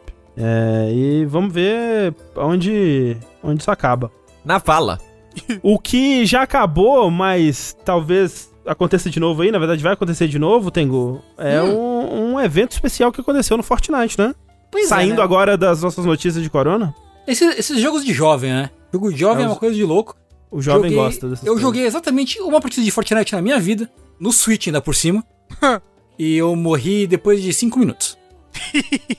Eu ganhei uma partida. A minha única partida de Fortnite que eu ganhei foi em, em live, num saideira aí. Porra! E você ganhou? Aí Ganhei. sim! Caralho. Não foi eu que matei a última pessoa, mas eu tava no time que Não, venceu. mas não, então- tá ganhou, valendo. ganhou. Ah, Ganhou, tá valendo. É. Mas quem ganhou também foram os jogadores que assistiram um show dentro do jogo. Olha só. É verdade. É, rolou um show recentemente do Travis Scott. Né? Uhum. Ele fez uma apresentação. Na verdade, é, agendaram várias apresenta- apresentações, vários mini shows, pocket shows. É, são diriam. cinco shows. Cinco shows, é, cada show tem seis faixas, né? Basicamente, eles pega- pegaram as, as, as faixas do, do. Abriram o Spotify, olharam o popular, pegaram as- os bagulhos do Spotify e botaram lá, né? Porque são seis faixas, mas são cinco músicas. Uma das músicas que talvez seja a mais famosa deles, que é a Sycamode, que é com o Drake, tem duas versões dessa música. É, então é basicamente as, as mais mais do Spotify do, do Travis Scott. Não tinha um lance que uma das músicas era. tava sendo é, lançada nesse showzinho? Eu não sei, pra ser sincero. Eu tinha Sabe? visto isso por alto, mas eu não tenho como confirmar porque eu nem conheço quem é o artista. Gente, eu ia falar, quem é Travis Scott? Travis Scott é um rapper muito famoso. Ah, Ele é um trapper, tecnicamente. Ó. Muito É um famoso. rapper de jovem. Trapper É um é rapper de jovem. É, o chat Ah. confirmou. Uma das músicas realmente foi É lançada nova, no ah, showzinho. ok. Então Legal. uma das músicas é nova. E, tipo, eu tava vendo o. o- assistindo, né? O, o vídeo do show Uhum. e tal. E começa muito normal. Tipo, eu, eu achei que ia ser, tipo, ah, um show. Sei lá, tem um palco. E vai ser um show no palco. E no começo, é, de fato, é. Mas aí quando entra, quando começa a tocar. Entra, né? Que a Sycamode começa com o Drake cantando. A música vira e entra o Travis Scott com rap. E aí, tipo, todo mundo sai voando, aparece um Travis Scott holograma gigante, todo mundo tá vo- pla- É. planando, tipo, o céu muda as cores e tal. É muito da hora. Assim, Não, é legal. Começa, começa um negócio doutor estranho, sabe? Um negócio É, psicodélico, É, é. muito louco. Universo, cabeça explodindo. Parece. É o que o pessoal vê quando vai na rave e usa droga. É, isso, é. isso. É isso. É, ele vai, ele vai teleportando, né? E vai aparecendo modelos com escalas diferentes. Tem um. Hora que ele tá, tipo, muito, muito, muito ultra gigantesco, assim. E é muito impressionante, assim, porque eu acho que foi feito com captura de movimento, porque a animação ela é toda única, baseado no, no ritmo, né? Uhum. E tá tudo acontecendo no ritmo da música, assim, é muito da hora. É, só não é um tipo de música que eu gosto muito, mas. Também não é um, um gênero de música ou artista que eu admiro ou coisa do tipo, mas o showzinho em si é muito maneiro. Muito maneiro. Tipo, é É. muito maneiro o conceito todo. Tipo, não, vamos pegar esse cara, vamos fazer um showzinho de 10 minutos aqui, com trechos de músicas e tal, e fazer essa animação toda diferente. É muito legal assistir, porque, tipo, que nem o Tengu falou, ah, não é um palquinho com cara. Parece Uhum. que vai ser, Sim, sim. mas se fosse, ia ser o quê? Igual o PlayStation Home, sabe? É, não, Que é seria. triste. é, me lembrou essa parada Second Life, né? Você lembra no auge? Nossa, é verdade. que empresas, tipo, brasileiras, assim, tipo, faziam coisas no Second Life e tal. E era só meio triste, né? É. Gente, vocês lembram que tinha um clipe da Ivete Sangalo, acho que no Second Life? Sério? Nossa, cara, Era, fazia ideia. era, era muito vergonhoso. Second Life era o futuro, Rafa. É verdade. Pois é. É assim, ó. Ó, se lançasse um Second Life hoje, em tempos de corona, pronto. A gente tava É. feito. É só que a gente precisava. Assim, só pra te dizer, o Second Life ainda existe, tá? Não, mas tô falando um Third Life. Então. Mas a parada do show é que a maneira que eles fizeram, mesmo que você não goste da música, você tá lá é um evento, sabe? Sim, sim. É, é um evento, tipo, que você vai lembrar, tipo, caralho, eu tava no jogo e aconteceu isso, sabe? Porque ó, parece uma parada muito mágica de você tá lá num jogo que você tá acostumado a jogar de maneira X. E do nada tem um cara gigante com o rosto zumbi pegando fogo, cantando uma música, enquanto o mundo inteiro pega fogo, sabe? Sim. Aí do nada você tá planando na estratosfera, vendo o mundo inteiro lá de baixo enquanto voa. Aí do nada você tá no espaço. E tipo, umas paradas muito loucas acontecendo assim, Aham. sabe? É bem legal. Eu fiquei curioso como é que funciona isso. Tipo, você entra pra. num, num, num menu específico pra ver o show, Eu acho que era um lobby especial. um lobby especial, É. né? Tipo, porque tem, eu fico pensando também, porra, eu só queria jogar o meu Fortnite, o cara tá cantando aqui. Aí também deve ser foda. É, e eu até acho estranho isso, porque, tipo, tá tendo show, quando o show acaba, o pessoal tá no espaço, né? Uhum. E do espaço, caem na ilha, começa a partida. Então, tipo, acabou o show, o pessoal come- caiu no chão, todo mundo começa a construir casa e parede, escada, um atirar no outro. É meio que corta o clima, sabe? Eu Aham. achei estranho É isso. engraçado, né? É, o, não é o primeiro show que tem o Fortnite, né? Já Uhum. teve um show antes de um, de um DJ chamado Marshmallow. Ah, porra. É, Esse eu fui eu ouvir música. Fui ouvir a música e achei meio, meio é, assim, a música do Marshmallow. É que a gente é muito boomer, Tengu. É. Mas eu gosto de Travis Scott, então, sei lá, tá ligado? Que show que vocês iam gostar de assistir dentro- dentro do seu jogo virtual de, de preferência? Ana Carolina. Porra. Caralho, mas O, dentro, o, o Rafa realmente gosta muito de Johnny Carolina, dentro de né? todos os Eu artistas do mundo, Nem Rafa. pensou pra responder. É. Cara, um show que seria legal seria alguma coisa de música eletrônica mesmo, assim, que seria bem aproveitado nessa pegada bem psicodélica, tipo, sei lá, um. um um Gunship, um Perturbator, um Daft Punk. É. Uhum. Mas será que pega o público do Fortnite? Não, acho que não. Não acho que não seria. não- essas bandas, né? Teria que pegar uns artistas bem grandes, assim, pra fazer É. sentido mesmo, mas. Que é Roberto Carlos. O Roberto Carlos Carlos. ótimo. Imagina, imagina os caras fazerem o cruzeiro do Roberto Carlos em Fortnite. Não, em Sea of Thieves. Isso, caralho. Alô, Rare. Tá, tá, tá comendo mosca, Rare. O navio afundando lá com o Roberto Carlos, você tirando a água do navio. É, Nossa Senhora, me dê a mão, cuida do meu coração. Você tampando as paredes do, do navio que tá vazando. Isso. Ele com a perna de pau. Isso. Não me interessa se ela é coroa. Não, Essa música não é do Roberto Não, Carlos. essa é, essa é Sérgio Reis. Não, não, Sérgio não é. Reis. Sérgio Reis. É que eu tava pensando que, tipo, o Roberto Carlos tem o disco dos fetiches dele, né? Que é a do óculos, tem a, a da, da, menina, da menina gorda. é, da não menina é? gorda. É que, tipo, que é o coisa bonita, coisa gostosa. Quem foi que disse que tem que ser magra pra ser gostosa? Não é Exalta Sambas, daí não? Charmosa. Não, isso é Roberto Carlos. Isso é Roberto Carlos. É, e tem, realmente tem uma mulher, tem uma música com o Roberto Carlos, é, ele falando que ele gosta de mulher de óculos, é só isso. Tem a mulher do óculos, né? Enfim, deve ter outros. Fica aí a dica. É, o, o Poison disse Caquinho Big Dog no Free Fire. É, é pra isso que eu vivo, por favor. É, mas foi da hora, foi da hora e espero que, né, incentive outros artistas a quererem fazer seus shows aí. Porque agora eu tava vendo o Felipe Dilon, ele teve que cancelar todos os seus shows presenciais. Os Ah. três. Os- e ele transferiu todos para é, presenças em vídeo, shows em Ah, vídeo, pra aham. não devolver os ingressos das pessoas. Caralho, filho da puta. Tem que, né? Ele só tem 10 fãs. É. É, então. eu- ele não deve estar bem das pernas, gente. ele não faz, deixa, ele deixa não eu dar o luxo. Coitado Você dele. já viram a cara dele hoje em dia? Não, hoje em dia ele até que tá bem. Ele teve uma época que ele não tava muito bem, não. Hoje é em dia ele tá melhor. você sabe, né, isso daí? Ah, às vezes é, É. só a idade também, né? Não, Mas, é ó, droga. O lance, tipo, Fortnite, os caras conseguiram um, uma importância de marketing, assim, que é muito doida, né? Nesses Uhum. últimos anos, assim, tipo, Ah, sim. teve ação de Avengers, teve ação de Star Wars, cara, tudo os caras fazem dentro do Fortnite, sim. Teve coisa da Lady Gaga, não teve? Da- sim, recentemente? É, tipo, é, é bem impressionante o quanto que eles já conseguiram... O quanto que, tipo, Fortnite transcendeu, sabe? É. Pra, pra outras, outras paradas, assim. O, o osso já falou: Bruno e Marrone bêbado no Fortnite. Você tá jogando, de repente o osso grita nos ouvidos: Seu guarda, eu não sou vagabundo, eu não sou delinquente. Quem tá gritando que não é vagabundo nem delinquente é a Nvidia. Porque a Nvidia, né, ela tem um seu serviço aí de cloud gaming, seu serviço de, de jogos por streaming, né? O seu. É, é o Google Stadia da Nvidia, basicamente, que se chama GeForce Now, né? E assim, a gente. Isso já tá rolando há algum tempo, já, já tinha visto essa notícia, só que eu deixei pra lá assim. Só que ela continua acontecendo, né? Então vamos, vamos dar uma, uma explicação do que, que é essa treta toda aí. Porque a Nvidia veio para esse mercado de jogos por streaming com um, um modelo interessante, né? Um modelo disruptivo, alguns diriam aí. Porque ao contrário de como é feito no, no Stadia, que né, o Google vai lá na publisher, vamos lá na Ubisoft, fala, ô Ubisoft, vamos vender Assassin's Creed Odyssey no Google Stadia. Aí eles fazem um negócio, né? Fecham um negócio ali pro Google Stadia, uma, uma porcentagem de, de lucros ali é dividida entre os dois e o jogo vai pra loja do Google Stadia muito bem, tudo muito certo, né? Como se fosse um console. Como se fosse um console, como é feito na maioria das lojas aí de jogos, né? O GeForce Now, ele tá com um modelo que ele tá te cobrando 5 dólares por mês, o que é mais barato do que o Google Stadia.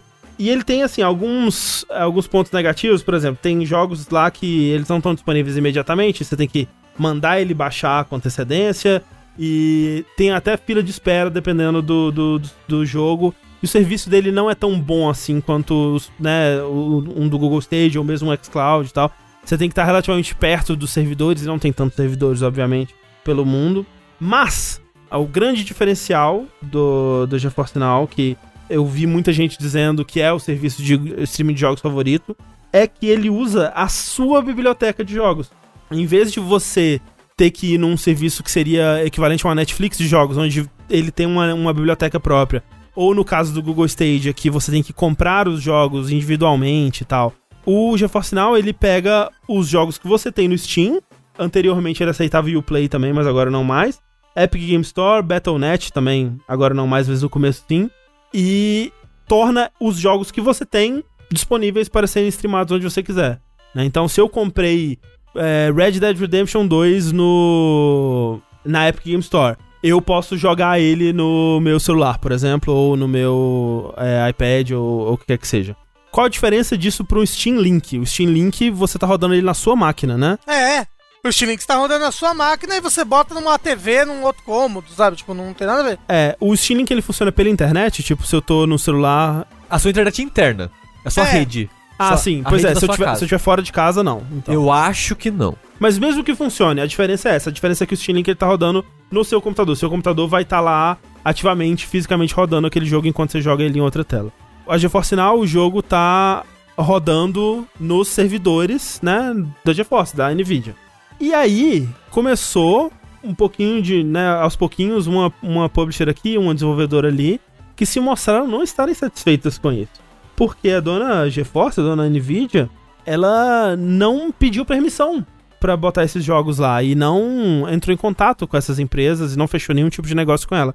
E assim, quando você vê por um lado, a Nvidia aqui, ela seria tipo uma lan house, né, onde você paga pra jogar, você paga pra ter acesso aos computadores dela, mas aí na lan house você tem que logar na sua conta e você joga com os jogos que você já tem.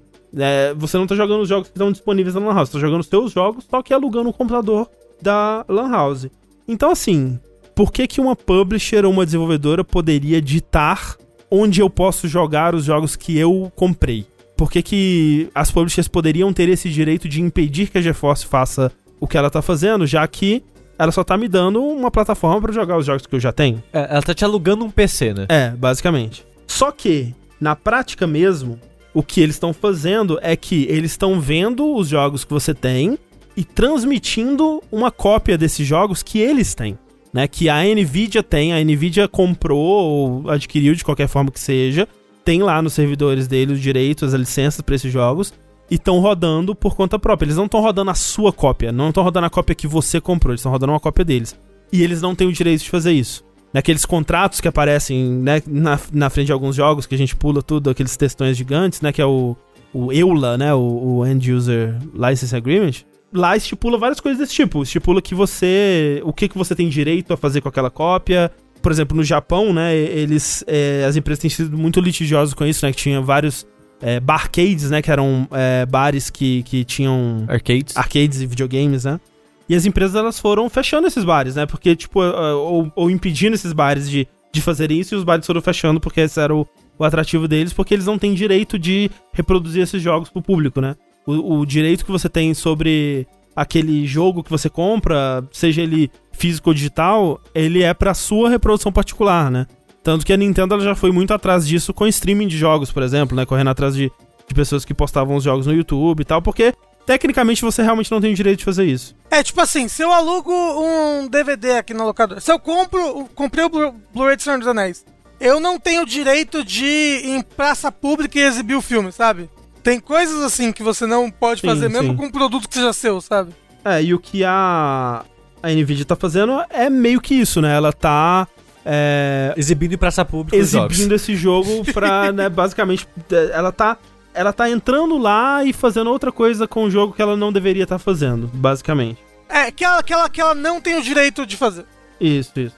Então é, é, é engraçado, porque assim, a Nvidia ela foi meio que meio que João sem braço, assim, ah, não tô fazendo nada não, hein, tô aqui, hein, opa, não tô, eita. Mas ela sabia também que ela não tinha muito direito, porque senão ela teria avisado pras, pras publishers. Tipo, ela foi meio que de qualquer jeito, vê se cola, vamos ver se cola. Assim, eu acho que um jeito dela, dela burlar isso seria o computador, apesar de que, né, mas a máquina que tá sendo usada logar na conta da pessoa. É, mas aí ela precisaria de um computador por pessoa, né? Aí é foda. É, não sei como é que funciona isso. Eu também não sei, não. É, então assim, tem muitas áreas cinzas aí, né, que ainda precisam ser averiguadas. Só que é foda, porque tirando esse aspecto, e aí a gente entra, por exemplo, no porquê que muitas empresas não ligam da gente transmitir o jogo pela internet, mesmo que tecnicamente a gente não possa fazer isso. É porque é benéfico para elas, né? E isso deveria ser benéfico para elas, né? Porque tá possibilitando alguém que não tem um PC comprar o jogo da empresa e ainda assim jogar, né? Um jogo Super PC Gamer Master, ela vai jogar na TV dela sem precisar ter um hardware super foda que a pessoa não conseguiria comprar ou, ou coisa do tipo. Então, assim, não dá para entender muito bem por que, que eles não estão afim de fazer é, essa parada funcionar. E talvez seja só o jeito que a Nvidia começou com isso, né? Meio que sem avisar para ninguém, sem ir lá e trocar palavras doces com todo mundo, é, explicar assim, o que tá acontecendo. Meio que de má fé. E também é. porque esses contratos legais de distribuição já já existem, sabe? Já uhum. O jogo já tá com esse contrato, eu acho. Tipo, o que a Nvidia tá fazendo já é ilegal. Independente da, da, da, da tipo, ah, eu sou a empresa. Eu tenho esse contrato que é normal, toda empresa tem esse contrato de distribuição de blá blá, blá de jogo. A Nvidia tá fazendo algo que é legal. Eu vou, tipo, vou não olhar para isso? Não sei, entendeu? Eu vou ser leniente. Eu acho que estão tratando mais com isso porque eles têm interesses nessas paradas Sim. de distribuição, é, de jogar por nuvem, né? E já tem acordo com outros, sei lá, PlayStation Now, tem acordo com Stadia. Então eles estão prestando mais atenção nisso porque eles têm dinheiro investido nessa parada. Uhum. Se tem algo usando os jogos deles que não estão pagando eles por esses direitos, eles estão indo atrás, velho. É, mas é aquilo. Tecnicamente, estão pagando eles, né? Tipo. Unidade de jogo. Mas então, vamos dizer, a pessoa que compra. Vamos dizer que eles têm um acordo de exclusividade com a Epic Game Store, né? Vamos dizer que é o Borderlands no começo, que é quando. antes de sair pro Steam. A pessoa que vai jogar no Google Stadia, ela tá pagando o mesmo pra empresa, pra Gearbox, que ela pagaria se ela estivesse jogando no Epic Game Store. Então, assim, no fim das contas, monetariamente, dá no mesmo pra, pra empresa, pra dona do jogo. Não no Nvidia, não. Dá, Não, por quê? Ah, porque, vamos dizer, eu comprei o meu Borderlands na Epic Game Store, eu paguei 60 dólares pra Uhum. Gearbox. Eu tô jogando no, no Google Stage, eu ainda paguei 60 dólares pra Gearbox. É. Então, tipo, pra eles não mudaria, né? Mas eu acho que o lance é mais essa questão de querer controlar o mercado, né? De querer controlar especificamente onde, em quais lojas o meu produto tá, como que ele tá sendo distribuído. E direitos, né? Sim, Deve ter vários trâmites legais de direitos sobre a sua propriedade intelectual, sobre o seu produto, sobre que seja, que você não pode só sair burlando. É, eu, eu acho que é mais essa área cinza e que eu acho que me lembra um pouco como era com emuladores no começo do- dos anos 2000, ali com Blim, por exemplo, que é uma empresa que ela tá vindo ali com uma solução que entra no meio do, do negócio ali da, da Sony, por exemplo, que não necessariamente tá pegando nada de ilegalmente da Sony, nem pegando nada ilegalmente dos jogos, mas ela tá colocando uma, uma, o dedo dela onde houveria um fluxo empresa-consumidor, ela tá colocando o dedo dela no meio e falando, ah, um, um pouquinho meu aqui também, né? E é um pouco também como são os sistemas de venda de música online na internet quando começou, né? Que alguns desses, eles ainda eram uma área meio cinza, uma área meio esquisita de distribuição de música online e tal. E isso tudo tem que ser visto como que vai ser feito, né? E tem que ter a aprovação de todas as, as pessoas envolvidas, né? Mesmo que você não necessariamente precise, precisaria da, da aprovação dessas pessoas. Ou a pessoa perguntou, por que faz diferença pra empresa eu jogar minha Copa no meu PC ou no PC do Joaquim da, da Nvidia? O negócio é que a Nvidia não está rodando a sua cópia. Exato. A é. Nvidia está rodando a cópia dela e transmitindo pra você, entendeu?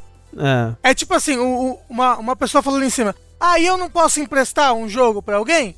Você pode prestar um jogo legalmente, mas você não pode alugar esse jogo por dinheiro. É isso. Entendeu? Tipo, eu comprei uma cópia do- de um jogo. Eu não tenho o direito de alugar esse jogo para várias pessoas. Eu não tenho o direito de transmitir ele em local público. Eu não tenho vários direitos Uhum. sobre aquele jogo. Isso já tá no contrato que você, consumidor, você, É. você assinou quando comprou o jogo, entendeu? E a Nvidia tá quebrando esse contrato. E aí muitas empresas que começaram a se manifestar agora sobre isso é porque justamente o GeForce Now saiu do beta e começou a cobrar por esse serviço, né? Isso. Porque, tipo, antes estava em beta, você podia testar lá e tal. Atualmente tem um, um teste grátis e você pode jogar por uma hora. E eu acho que você pode repetir esse teste algumas vezes. Eu eu não sei quais são as limitações, mas você pode jogar por uma hora é, seguida, assim. Aí ele para, né? E depois eu acho que você pode jogar de novo, alguma coisa assim. Mas que tem bastante fila e tal. Então é, eles querem te empurrar para um modelo onde você paga os 5 dólares por mês. Então, assim, é, é um, eu consigo ver pontos dos dois lados. E é um assunto interessante, assim, especialmente pra quem mexe com leis mesmo. Porque há um acordo que pode ser feito aí que vai beneficiar os dois lados, sabe? Que vai possibilitar essas empresas que estão vendendo jogos só no Steam ou só na Epic Game Store. Ou até jogos. Tipo, se eles fizeram um, um contrato com é, lojas de, de, de pra, pra mobile, assim, sabe? Eu poder jogar jogos que só tem no mobile, no meu computador ou na tela que eu quiser e tal. Isso pode ser benéfico no fim das contas, mas realmente tem que ter, tem que ter a aprovação de todo mundo, porque senão dá ruim. E aí, realmente, tô todo mundo abandonando esse barco, né? Activision Blizzard já abandonou, Bethesda abandonou, Microsoft, Warner. E hoje em dia tem bem menos coisa do que, do que tinha lá originalmente. Mas assim, é uma área, provavelmente, da, do, do direito, uma coisa assim, que é muito nova, né? A gente não. Sim, sim. Ainda tá muito mal resolvido o lance de direito autoral, de. Não é nem direito autoral. Direito de reprodução, direito É, de... de uso e reprodução, todo o lance da, da- do contrato de uso lá do EU- EULA e tal. Que aí na Steam, se você compra o jogo, mas ele não é seu. É, com certeza tem muita gente atualizando seus contratos de usuário final depois é, disso puta, o pra. bagulho é- Ainda mais agora né, que a gente tá nesse período em que o pessoal tá. Que a gente falou já até nesse, nesse vértice mesmo. Que tá crescendo muito o gasto, né, com, com videogame online, que o Animal Crossing vendeu pra caralho o digital.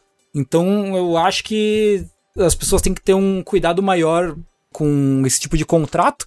E fica aí a recomendação que o GOG é top. O GOG é legal top. pra caralho. Eles não estão pagando a gente pra falar isso, Não. mas é, os preços do GOG talvez não sejam tão bons quanto no, no Steam da vida. Porque Mas você dólar, baixa o né, executável e foda-se. É. É tão bom, é tão, tão bom. O que é bom também, Rafa, é o novo update de Mario Maker. Porra, caralho. Meu Deus do céu. André. André. André, cadê você pra Eu. te bater? Não André. me bate não, por favor. Ai, André. Eu acordei, André, um dia desse. Hum. Semana passada, né? Eu acordei. Ai, hum, que bela manhã. Quarentenado. Quantos dias faz que eu estou aqui mesmo? Eu não lembro. Que saudade de dar um abraço em um ser humano. Só abraço os meus gatos há mais de 40 dias. Hum. E aí, André? Hum. Eu abri o Twitter e tinha um trailer. Um trailer lindo. Você chorou, Rafa. Não chorei, mas eu fiquei muito feliz.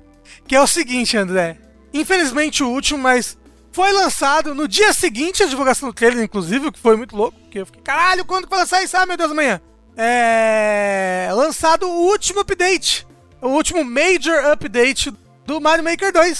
Isso significa o último grande update, né? Isso, talvez não tenha mais nenhum. Talvez. Ah, talvez eles mexem em coisa de balanceamento só, coisa É, assim. então, né? mas eles É. não mexeram nada de balanceamento, nem Ah. nada assim do jogo até agora. Mas eles né, pode lançar DLC pago ainda, né? É, queria eu, na verdade. Eu não acho que eles vão fazer isso, mas. É porque esse é grátis ainda? É, é grátis. Ah, ok. E assim, foi um puta update com um monte de coisa, né? Veio poderes pra todos os estilos. Pro Mario clássico veio o poder que mais mudou agora os, os Kaisos feitos no, no, no Mario Maker 2, que é o poder de você virar o Mario do Mario Bros 2, a.k.a. Doki Doki Panic. Você sabia, André, Hum. que Super Mario Bros 2 do Japão é Doki Deus Doki. Panic? Não fazia ideia. Rafa, Ah, isso é meio triste, não é? Porque não, não, era, não seria legal se tivesse o estilo do Mario 2, a gente não tava torcendo por isso. Não tinha um espaço na HUD pra isso? assim, um espaço não tinha, mas assim, cabe lá, entendeu? Aham. Cabe lá. Mas é assim, seria legal ter um estilo do Mario Bros 2? Sim, seria porque tem vários inimigos que são do Mario Bros 2, tem a Birdo, tem, tem um monte de coisa. Você não perderia essas, esses poderes caso você tomasse um hit, sabe? Tipo que nem você faz uma fase com o poder do Link, né? Que foi o que veio no, no update anterior. É, Você tem que levar em consideração que o player pode perder esses poderes a qualquer momento Uhum, e perder uhum. várias capacidades que o Link tem que o Mario normal não tem. Mesma coisa pro Mario, pro poder do, de cogumelo do Mario Bros 2, né? Mas ele é muito diferente, né? A física do Mario Bros 2 é muito diferente. Uhum. E isso tá possibilitando várias fases muito muito loucas. Agora, mas além disso teve poderzinho de sapo no no Mario Bros 3, no Super Mario Bros 3. Teve esquilo, roupa de esquilo no New Super Mario Bros. Teve roupa de boomerang no estilo do 3D World. Teve uns cinco chapéus, uns cinco coisas que você bota na cabeça muito louca no só do 3D World também. E eu acho que o mais importante de todos e o que mais, uau, meu Deus, que irado, ah, é que agora você pode, André, criar o seu próprio mundo. Uau! Uau! Você pode, não que só criar os mundos, você pode praticamente criar o seu próprio jogo, né? Que agora ele tem o, o World Maker e lá você pode criar um mapa e botar as suas fases. Isso era algo que a gente sentia falta desde o primeiro, né? Eu lembro das pessoas É. falando que seria legal ter isso. É, e agora Isso. você pode fazer, eu acho que até 5 ou 8 mundos com até 50 fases no total. É, não, cê- você pode fazer oito mundos, até oito mundos, com cinco fases em cada mundo. Ah, Hum. 5 em cada, ok. Ou seja, dão 40 fases. Ok. É, dá pra fazer um joguinho aí. Dá, Dá, dá pra fazer um, um bom joguinho. Você já tá pensando no seu joguinho completo do Mario? Eu já fiz os mundos todos. Caraca. Assim, eu já fiz ele no, no Maker lá. Aham. Mas tem que fazer as fases agora. E eu já planejei todas as fases. Caralho. Aqui, ó, ó, peraí. Ah, ah, não Tô sei vendo se vocês vão tudo. conseguir ver. Olha só, vai estar ao incrível. contrário. Mas tem aqui, ó, mundo 1, mundo 2, mundo 3, mundo 4. Spoiler, Rafa. 5, mundo 6. E aí a temática das fases e quais vão ser os, as, as mecânicas básicas de cada fase. Se um dia eu vou terminar esse meu belo projeto de quarentena, eu não sei. Então o que você tá dizendo é que a quarentena tem que durar mais. Tem, é isso mesmo que eu tô falando. é, porque assim, eu demoro mais ou menos uns 2, 3 dias pra criar cada fase. São 40 fases? Calcule o tempo que eu vou demorar. Você quer preencher tudo. Eu quero, eu quero fazer um jogo inteiro, entendeu? Ok. Uns 80, 120 dias aí, ó. Acho que tá, Rafa. É, Se você não se é, dedicar. pra fazer, eu tô muito feliz, eu tô planejando um monte de coisa. Faz pro Jogabilidade. Mas, e aí, André? Teve um. Teve uns easter eggzinhos no Jogabilidade, essa não era muito, ninguém ia jogar. A gente ia jogar uma fase, aí o André ia falar mal da fase, e aí eu parar de jogar. Isso. Mas te- tem uns easter eggs bem legais, André. Tem, Hum. tem, por exemplo, Você vê que ele só tá falando comigo, né? Ele não tá falando com vocês, não. É, eu, eu se tô, tô, eu tô vendo, vendo anime aqui. ah, eu, tô, eu tô muito acostumado a falar com o André nas minhas lives, porque ele é o meu personagem no Dragon's Dogma. Tem que chamar ele de Dedezinho, então, não de André. Dedezinho. Dedezinho e Sushus. Você vê que eu fui excluído de novo, né? Absurdo. Só queria deixar isso, isso aqui registrado. Ó, a culpa é do seu criador, Tengu, que não te upou acima do nível 35. Sempre odiei Deus. E aí, Tô- tô- e aí, Tengu, eu tava nível 150, não dava mais pra usar você no jogo, entendeu? Inútil ainda por cima. Então, é, Inútil. acontece. Tá bom, Mas acontece. eu tudo esqueci. bem. Ah, então, por exemplo, aparece o Skinny Mario, que era um power-up que tinha no, no Mario. No... Eu acho que era Skinny Mario o nome, ou era Acho que é o Weird Mario. É, É Weird que, Mario. que, é. que tinha no Mario Maker 1, que não tem no 2, mas aparece ele lá de, de easter egg. Pra, né, pra gente, porque a gente não pode ser feliz mesmo, aí tem que colocar aquele bicho assustador de volta. Ah, ele não é assustador, ele é lindo. Ele, ele é o, o. o meu Summer Body que eu quero alcançar aí. É. eu quero ser alto e magrelão, assim, sabe? Parecer Uhum. o Slenderman na praia. Esse é o meu, meu sonho. Vai ser bem bonito. Mas olha só, André. Nem tudo na Nintendo são flores, André. Uhum. Porque, rece- recentemente, os piratas da internet, André, Ai, meu Deus, eles de novo. Ah, eles não. atacaram a Nintendo. Ai, meu Deus. Porque aparentemente mais de 160 mil contas da Nintendo podem ter sido acessadas por hacker. Mudem suas senhas. Isso, muda sua senha da Nintendo, inclusive, né? Quando ela falou que isso aconteceu, ela falou para mudar as suas senhas e para botar a autenticação em dois passos. Uhum. Inclusive, essa, a, a- a autenticação em dois passos é importante para tudo na vida, gente. É, a, Vamos a aí. autenticação de dois passos é importante, mas o Bruno do Nautilus perdeu a, a, a conta do Google dele com a autenticação de dois passos. Eu vou introduzir aqui a autenticação em três passos. Isso. Que é quando manda a senha pro seu celular, e aí do seu celular você tem que ligar pra sua avó, Nossa. e aí a sua avó ela fala uma palavra-chave, e aí você loga. Você sabe que, desde que assaltaram minha casa e levaram a televisão, Hum. é, enquanto eu dormia, então não assaltaram, né? Roubaram, não sei se tem um termo. A gente instalou, instalou ah, alarme, né? Uhum. E aí, André, às vezes o SIG, ele, ele dispara o alarme, né? Uhum, Porque ele é uhum. muito grande. Não, não, era, não era pra acontecer isso com um gato Tipo- normal. Mas ele é muito grande, então ele dispara o alarme. É que o gato do Rafa, pra quem não viu, ele, ele tem tipo 1,80m de altura e 130 quilos. Ah, é- é- ele, ele é a versão gato do bebê gigante. Isso. E é aí, André, quando eles ligam, tipo, ô, tá tudo bem, ou qualquer coisa assim, e aí você tem uma palavra pra se tá tudo bem e uma palavra pra se você tiver sido sequestrado. Ah. E eu, às vezes, eu tenho medo de confundir. é, é só isso. É, Rafa, eu preciso muito saber a palavra, você, por favor, me mande por PVT, porque não que eu esteja planejando Não, então. eu não roubar a sua casa. Peraí, você não lembra que você foi sequestrado? Você não lembra? Não, eu não lembro qual das duas Caraca, é qual. Eu Rafa. lembro quais são as duas palavras. Eu não lembro qual que é de sequestro, qual que é de tá tudo bem. Eu acho que isso era Espero- muito importante, né? Espero-. É, não, é. é. Espero n- não disparar o alarme sem querer. É. Porra, Sig. É, eu preciso não pode ter cachorro também, né? Porque senão fudeu. Mas é que o cachorro não, não sobe em cima da, da, da mesa, sabe? Porque o negócio é da altura, ele pega a altura, aí o gato sobe em cima da mesa, que é alto, aí parece uma pessoa. É porque quando estavam instalando na sua casa, eles falaram: não, o bicho não vai ativar nem fudendo. De forma alguma, o nosso sistema é muito moderno. A, a, a mulher que tava instalando, ela falou assim: Olha, talvez ele dispare, ele é muito grande. Se ele subir em cima de um lugar alto, pode disparar. E a gente. Ah, ah, disparar. Várias vezes. Mas, Rafa, essa parada aí que aconteceu com a Nintendo é por causa daquele NNID, né? Que era a parada do, da época do 3DS, do Wii U. Como é que era? Era um. Um sistema antigo da Nintendo, sabe? Era um sistema legado já. Tipo, ele tava. Ele tava sendo arrastado aí. Uhum. né? Que é tipo a. Eu acho, inclusive, que uma das minhas contas é desse sistema, sabe? Tipo, quando eu fiz ela, se eu fiz ela, tipo, no Wii U, ainda era assim, não, se eu fiz ela no 3DS, se não me engano, Uhum. ela era assim. Cara, tipo, vo- você fazia uma conta. Conta Nintendo, não sei lá o que, sabe? Que, Sim. que, é, que era a conta, que se eu não me engano, era a conta que você. Que você usava pra trocar os Nintendo Points lá, você lembra? Uhum. Que tinha todo esse bagulho?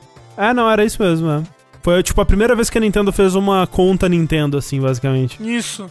E aí é um sistema que ele não tava, né, ele devia estar mais vulnerável. E a Nintendo não tava atualizando, né, não tinha Uhum. provavelmente gente mexendo pra é, averiguar a segurança da parada e foi hackeado. Ó, tá vendo? A única vez que a Nintendo não usa friend code, Se depois vocês falam mal do friend code aí. Caraca, a Nintendo agora tá cancelando a internet em todos os jogos. por causa disso. Mas não dá pra logar com o Friend Code, velho. O- uma coisa que, o- que o pessoal falou no chat é verdade, que é recente, acho que é de ontem, hoje, essa notícia, que a Nintendo vai fechar a eShop do Wii U e do 3DS em vários países da América Latina. Não Menos no, Brasil. é isso mesmo? É, no Que Brasil não. Que curioso. Né? Bem curioso. É. Bem curioso saber que ainda tem gente que usa eShop do Wii U. Falando de novos anúncios, um que já tava aí na boca do povo, já tinha rumores, já tinha vazado imagem e caralho a quatro, e agora finalmente tivemos a confirmação oficial, é do novo Assassin's Creed, né? Uau.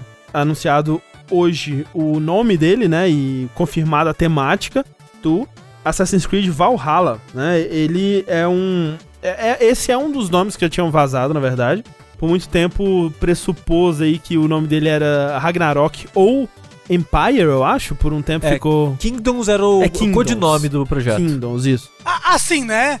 Se fosse o. o- Ah, meu Deus, Assassin's Creed Vikings, você vai chutando esses nomes assim, ah, Ragnarok, Valhalla. O Kingdoms é meio, né, num, num- não é imediatamente óbvio, não, né? Sim. Mas é um, é um dos nomes que tinham, tinham É. vazado.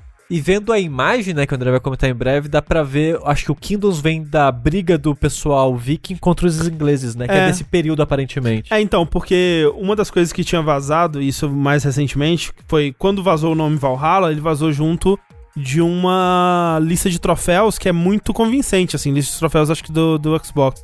E aí dava pra ver todos os troféus. E um desses troféus era, era tipo, ter o respeito, alguma coisa assim, de todos os reis.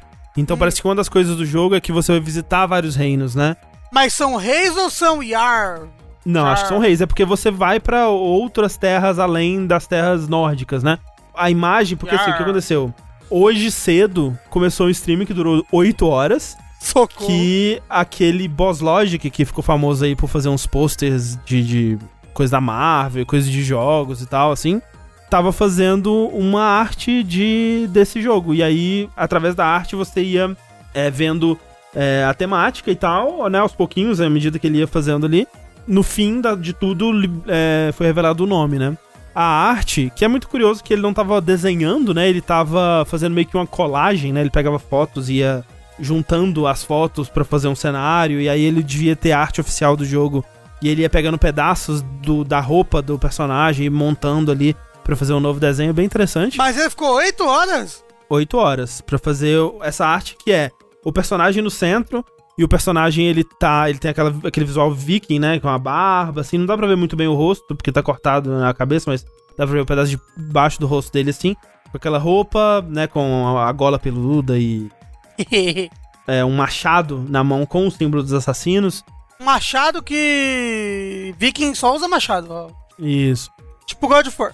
Exato, God of War inventou o machado. É, e é importante notar que o ar de assassino é composto de dois machados machadinhos. de cabeça pra baixo encostando nos cabos. Então é um machado com desenho de dois machados formando um A. É tipo o Tetsuya Nomura com cinto, né? E, e o protagonista, o nome dele é Machado de Assis. Isso, exatamente. Aí de um dos lados do personagem desse desenho tinha uma cena é, de uns barcos navegando num mar gelado, assim, com um corvo voando por cima, né? E aí toda aquela coisa do corvo simbolizar Odin e com certeza o corvo vai ser o seu Seu drone.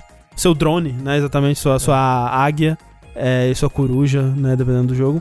Tem algumas pessoas chocadas que a pessoa levou 8 horas pra fazer o desenho. Gente, desenhar demora, né? É. Complicado. É que e assim, cada um o- tem seu ritmo, né, também. O jeito que o André falou. Ah, ele fez umas colagens. Ele arrastou um negócio aqui, botou dois desenhos do lado do outro.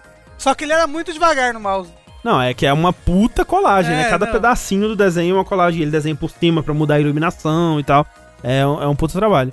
E aí, do outro lado do desenho, é, tinha uma, uma, uma cena de guerra, assim, de uns vikings invadindo um lugar que parecia mais uma ah, Europa medieval, tipo Inglaterra, né? Sei lá, assim, uma coisa assim, um castelo mais é, como a gente conhece de, de, de castelos ingleses, assim, pegando fogo no fundo e tal. Então, isso bate muito com o que tinha vazado de rumores, né? Que seria um jogo que ele voltaria com bastante foco em barco. E aí, com os vazamentos de achievements, é, essa coisa de muitos reinos, né? E que vai ser essa jornada através de vários reinos. Outro rumor que ainda não foi revelado é que vai voltar com a opção de escolher entre um personagem homem ou um personagem mulher, né? No, no começo do jogo. E vai. É, isso fez bastante sucesso, né? No, no Odyssey. Acho que principalmente porque a, a Cassandra ela é muito mais legal do que o Alexius. Acho que é, é o nome do cara. É. Mas teve gente que gostava do Alexius também, e essa opção, pelo menos, é, deixou as pessoas que não pode ter mulher na minha ficção histórica é... é caladas, né? Porque. Não, pode ter alienígena, mas mulher não pode. Eu tava vendo. Algumas pessoas postaram as screens do chat assim, e tipo. Por favor, não seja uma mulher protagonista. Essa, parem de pagar pau para esses Social Justice Wars colocando mulheres nos jogos. Ai meu Deus. Todo mundo sabe que as mulheres não seriam capazes de ser vikings porque elas não têm corpos para isso. E não existia Uou. mulher também. Não existia, não, não tinha sido inventado ainda. Ah, inventou, foi só na Revolução Industrial que inventaram as mulheres. Isso. O, esse Assassin's Creed então, ele vai se passar mais ou menos na mesma época que o 1 ou um pouco antes? Então, não dá pra saber a época, porque nessas né, é, Viking cobre bastante é. tempo, né? É, porque o 1 é o único que era medieval, né? Porque o 2 já é, já é renascimento, né? O 2 é renascença, né? Renascença, é. é. Renascimento só de Jesus, né? Amém. O primeiro era tipo 1300, 1200? Era tipo isso. É, é que é, era durante as cruzadas, né? O primeiro. Uhum, Sim. Uhum. Eu não lembro agora exatamente, porque o período das cruzadas ele é meio longo, mas então não lembro qual é. século que é. Eu acho que Vikings, se pá, é antes disso.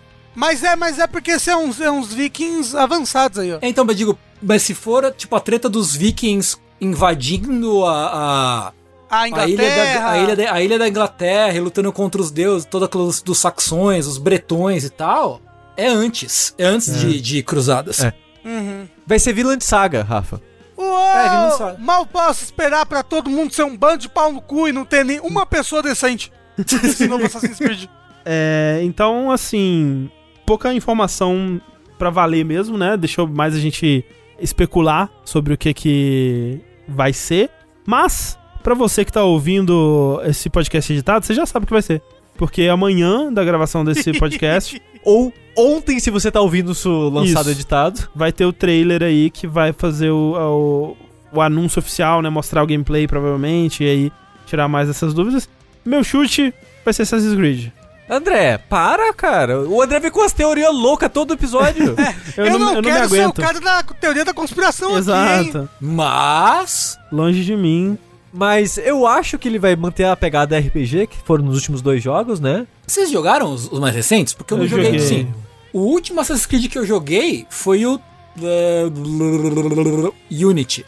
Uhum. Nossa. Então, assim, faz tempo que eu não jogo O Assassin's último Creed. que eu joguei foi Revelations.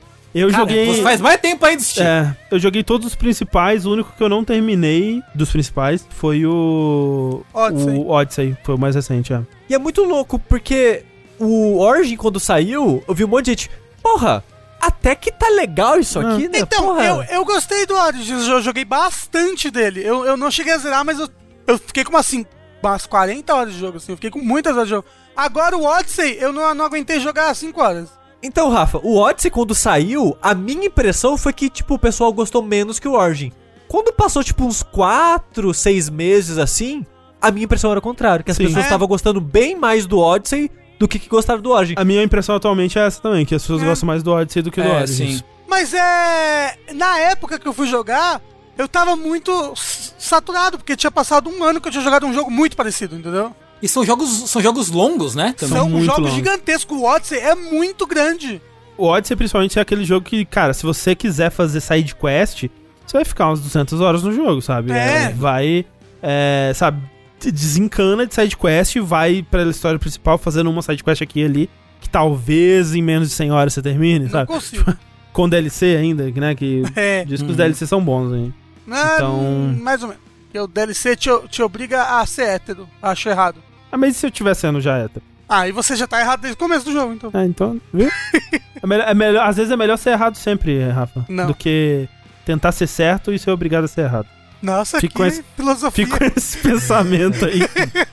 Mas anima? Por causa do Odyssey, eu fico curioso, sabia? Uhum. Porque eu não quero ir pro Odyssey agora. Apesar de que é do Odyssey especificamente que as pessoas elogiam. Mas ele é muito grande, me dá uma preguiça. É, eu, eu já considerei algumas vezes ir pro Odyssey e dar uma chance assim. Eu joguei um pouquinho dele, que eu joguei e eu gostei bastante. Mas aí, Mas, como é- esse vai ser lançamento e esse ano tá com menos lançamento Uhum. do que, sei lá, o ano passado, por exemplo, eu penso, ah, vou dar uma chance porque é lançamento, em vez de, ah, vou voltar pra um jogo de dois anos atrás, sabe? Sim. Então, eu tenho uma vontade de jogar o Odyssey porque o Odyssey tem bastante coisa mágica, né?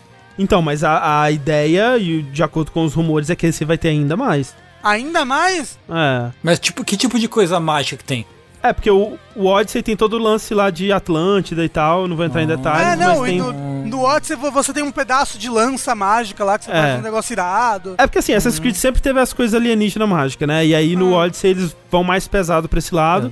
E no Valhalla, aparentemente vai ter os deuses e vai ter as coisas tudo e tal. Então vai ser mais pra esse lado mesmo. Vai ser. Eu acho interessante. Tipo, eles já desencanaram completamente de, daquela premissa inicial de ficção histórica, né? E de contar um período do tempo como ele existiu mesmo, e aquela fidelidade e tal. E com uma pitadinha de ficção científica, né? Hoje em dia a balança já pesou bem mais pro outro lado. É, ele- é, eles ainda têm uma, uma parte de pesquisa histórica muito legal. Não, no mundo, muito foda. sim. né? É, a, a, parte de museu do jogo é bem legal. né? Uhum. Sim, que, sim. Que, que até que no, no Odyssey demorou pra sair, né? O museu. Uhum. Não é museu o nome, esqueci como é que eles chamam. Sim, eu sei do que você tá falando, mas o Inclusive. É esse que dá pra jogar em VR? O, a parte Tem de museu? Algum deles, eu não lembro exatamente qual. Pô, né? Eu acho que é o legal, Origin. hein? Pô, deve ser muito legal. Mas é, é. Não, tipo, em questão de, de construção de mundo, né? Construção de um, de um período histórico, assim, pro mundo, eles são muito, muito bons, assim. Só que. Aí eles populam isso com as coisas mais viajadas, né? No próprio Origins tinha. Eles já. Né, eles inventavam umas desculpas ali pro Bayek enfrentar umas criaturas místicas, gigantescas, assim e tal. E no. No Odyssey, pelo que eu sei, eles vão mais além ainda nisso. Então eu acho legal. Eu, eu acho que eles têm que investir nisso mesmo. E vai ser da hora. Você tá com vontade, André? Tudo daquele jeito. Quero ver primeiro a carinha do jogo, ver como é que ele vai ser, porque eu fico realmente triste porque eu ainda tenho na minha cabeça o que que é um Assassin's Creed ideal e eu sei que eles nunca vão fazer. Qual é o seu Assassin's Creed ideal? One o Piece. Brotherhood. É, mas é tipo, é, é um Assassin's Creed é, até menos grandioso do que era o Brotherhood. É aquele Assassin's Creed ali no 2. É um Assassin's Creed entre o 1 e o 2, ali, basicamente. Pode crer, pode crer. É uma coisa mais focada na, no, no, no assassinato. No assassino, é. na concordo. espionagem, sabe? No, no stealth social ali, de você Uhum. se infiltrar nas multidões e tal. Eu gostava muito da, de quão único esses jogos eram na época. Eu também. E eles foi se perdendo. Ele foi se tornando outra coisa, é tipo Resident Evil. Ele foi virando outra coisa que também é legal, mas saudades. Eu lembro quando saiu o Brotherhood, Uhum. que talvez, eu não sei, tipo, o 1, o 2 e o Brotherhood são os meus três favoritos, assim. E eu gostava tanto de no Brotherhood você poder chegar na parte do jogo que você comanda a galera, assim. Era legal. Era Era, bem legal. Tá ligado? legal, Tipo, você nossa. vai, você faz não sei o Não, quê. era papapi. muito da hora que você tava no cover, assim, aí você só assoviava e vinha um maluco pulando do telhado e caía em cima Cara, do é seu tão alvo. legal isso. Era muito da hora. Outro rumor é que o, o Valhalla vai ter disso também, de recrutar que nem Tomara. era na época do Brotherhood. Vamos ver. Eu só queria que eles explorassem outros cenários, né? Pra variar um pouco, assim. Hum, Tipo, tudo bem que já teve Egito, legal. Podia continuar, assim, nessa, nessa pegada, assim, sabe? Tipo, né? Mais exótico, né? mas é, mais fora do eixo ocidente, assim, vai. Uhum. Tirando. o- ti- Não é nem eixo ocidente, eu vou reformular. Europeu. Isso. Né? Eu não Uhum. Fora do eixo europeu. É, fora do eixo europeu seria legal. Um É. assa a- Assassin's Creed Brasil Colônia. É. Porra, um- o Porrada Maia. Faz do Porrada Porrada, Maia Maia. Assassin's Creed. Um, um Assassin's Creed pré-história. Você bate Porra. uma pedra na cabeça do moço. É, e aí a pedra tem o logo dos assassinos. É assim. isso. É a E maçã. São, é, são duas pedras, assim, uma empilhada na outra, assim. Gente, que forma o logo. vocês sabiam que no, no final do Origins eles justificam por que, que o logo dos assassinos é do jeito que é? Ah, e é não. meio vergonhoso, assim. Posso contar? Eu imagino, só pode ser. Eu, eu não me importa saber. Eu gostaria de saber. É que assim, eles estão na praia, né? Aí tem uma um passarinho morto assim na areia, assim, uma caveirinha de passarinho morto. E aí tem um. Eu não sei o que acontece. Tem um vento, ou a água passa, ou alguém pega a cabeça do passarinho. E aí a marca que fica na cabeça da na areia é no formato da cabeça do passarinho, só que visto de baixo, assim. Porque a cabeça do passarinho faz, né, assim, com o bico. Então quando tira a cabeça do passarinho, fica o símbolo dos assassinos na areia, assim. E aí, Aí ele é fala, por isso. caralho, olha! Porra, E aí o jogo acaba. Porra! É sé- sério, o jogo acaba? É, o jogo acaba. Eu, eu achei que eles iam estar sentados na areia, ele levantar, aí ia ficar tipo a marca da bunda, assim, sabe? Que fica quando a gente sem ficar sentado muito tempo no lugar, aí aparecia uma marca da assassina, assim, ó. Ele, eita porra! Eu não sei que bunda é essa que você tem, não, Rafa. a cara da Rafa. O Rafa pensando em como ele, como ele vai continuar, como ele vai cortar essa levantada que o Sushi deu pra ele agora. Mas é, então um trailer amanhã, talvez você já saiba mais do que a gente, vamos ver isso aí. O que não vai sair trailer amanhã, Sushi, é do próximo capítulo de Final Fantasy VII. É o trailer que vai sair só daqui a 35 anos. Não fala assim! Ou não, né? Parte da informação que a gente vai falar aqui hoje, eu acho que veio da entrevista da Ultimania, Uhum, uhum. que como é comum todos os Final Fantasies, quando sai, tem um guia do jogo com entrevistas e várias coisinhas assim de produção, que é Final Fantasy Ultimania, sai no Japão, eventualmente sai no ocidente. Sempre quis ter, achava bonito quando aparecia nas revistas. Sim.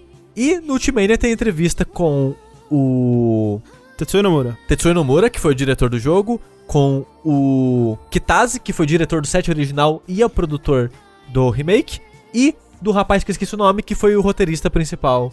O Nojima. Nojima, muito Nojima. obrigado, é. Que foi quem fez é, a maior parte do roteiro do remake.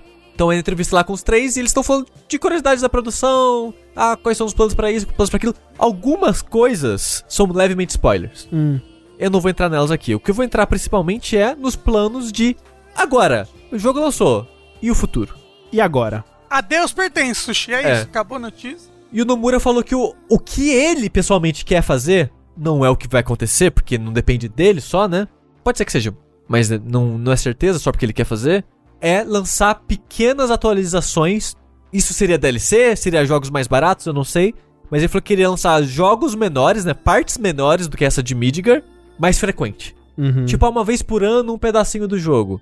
O que dá a entender, né, pelo que ele fala na entrevista. Porque ele fala que ele acha que seria mais rápido isso. Tipo, o grupo, né, de de desenvolvimento focar. Tipo, ah, vamos falar até, sei lá, Gold Source. E vai lá, faz rapidinho aqui, um Uhum. aninho e tal. Em vez de pegar um arco maior do jogo, né, transformar uma coisa de 5, 7 horas em 40 horas, Uhum. né. É, ele falou que preferiria fazer isso porque ele prefere lançar partes pequenas em intervalos menores do que partes maiores em intervalos mais longos. Mas a gente não Várias sabe. partes pequenas de 60 dólares. Toma no cu. Então, essa é a parada. Ele não falou de ser 60 dólares. Ninguém falou isso. Pode ser que seja DLC, porque o jogo, afinal de contas, tá, não tem episódio, não tem nada escrito Ma- na capa. Mas né? assim, vamos, vamos jogar uma ideia aqui. Vamos dizer que Final Fantasy VII se torne uma franquia anu- anual, pelo menos agora. Todo ano tem um novo Final Fantasy VII. Vamos dizer que cada um vai ali 15 horas, né? Se você seguir a história, fizer quase tudo e Aham. tal, não rejogar de novo, você termina ele em 15 horas, vamos dizer assim.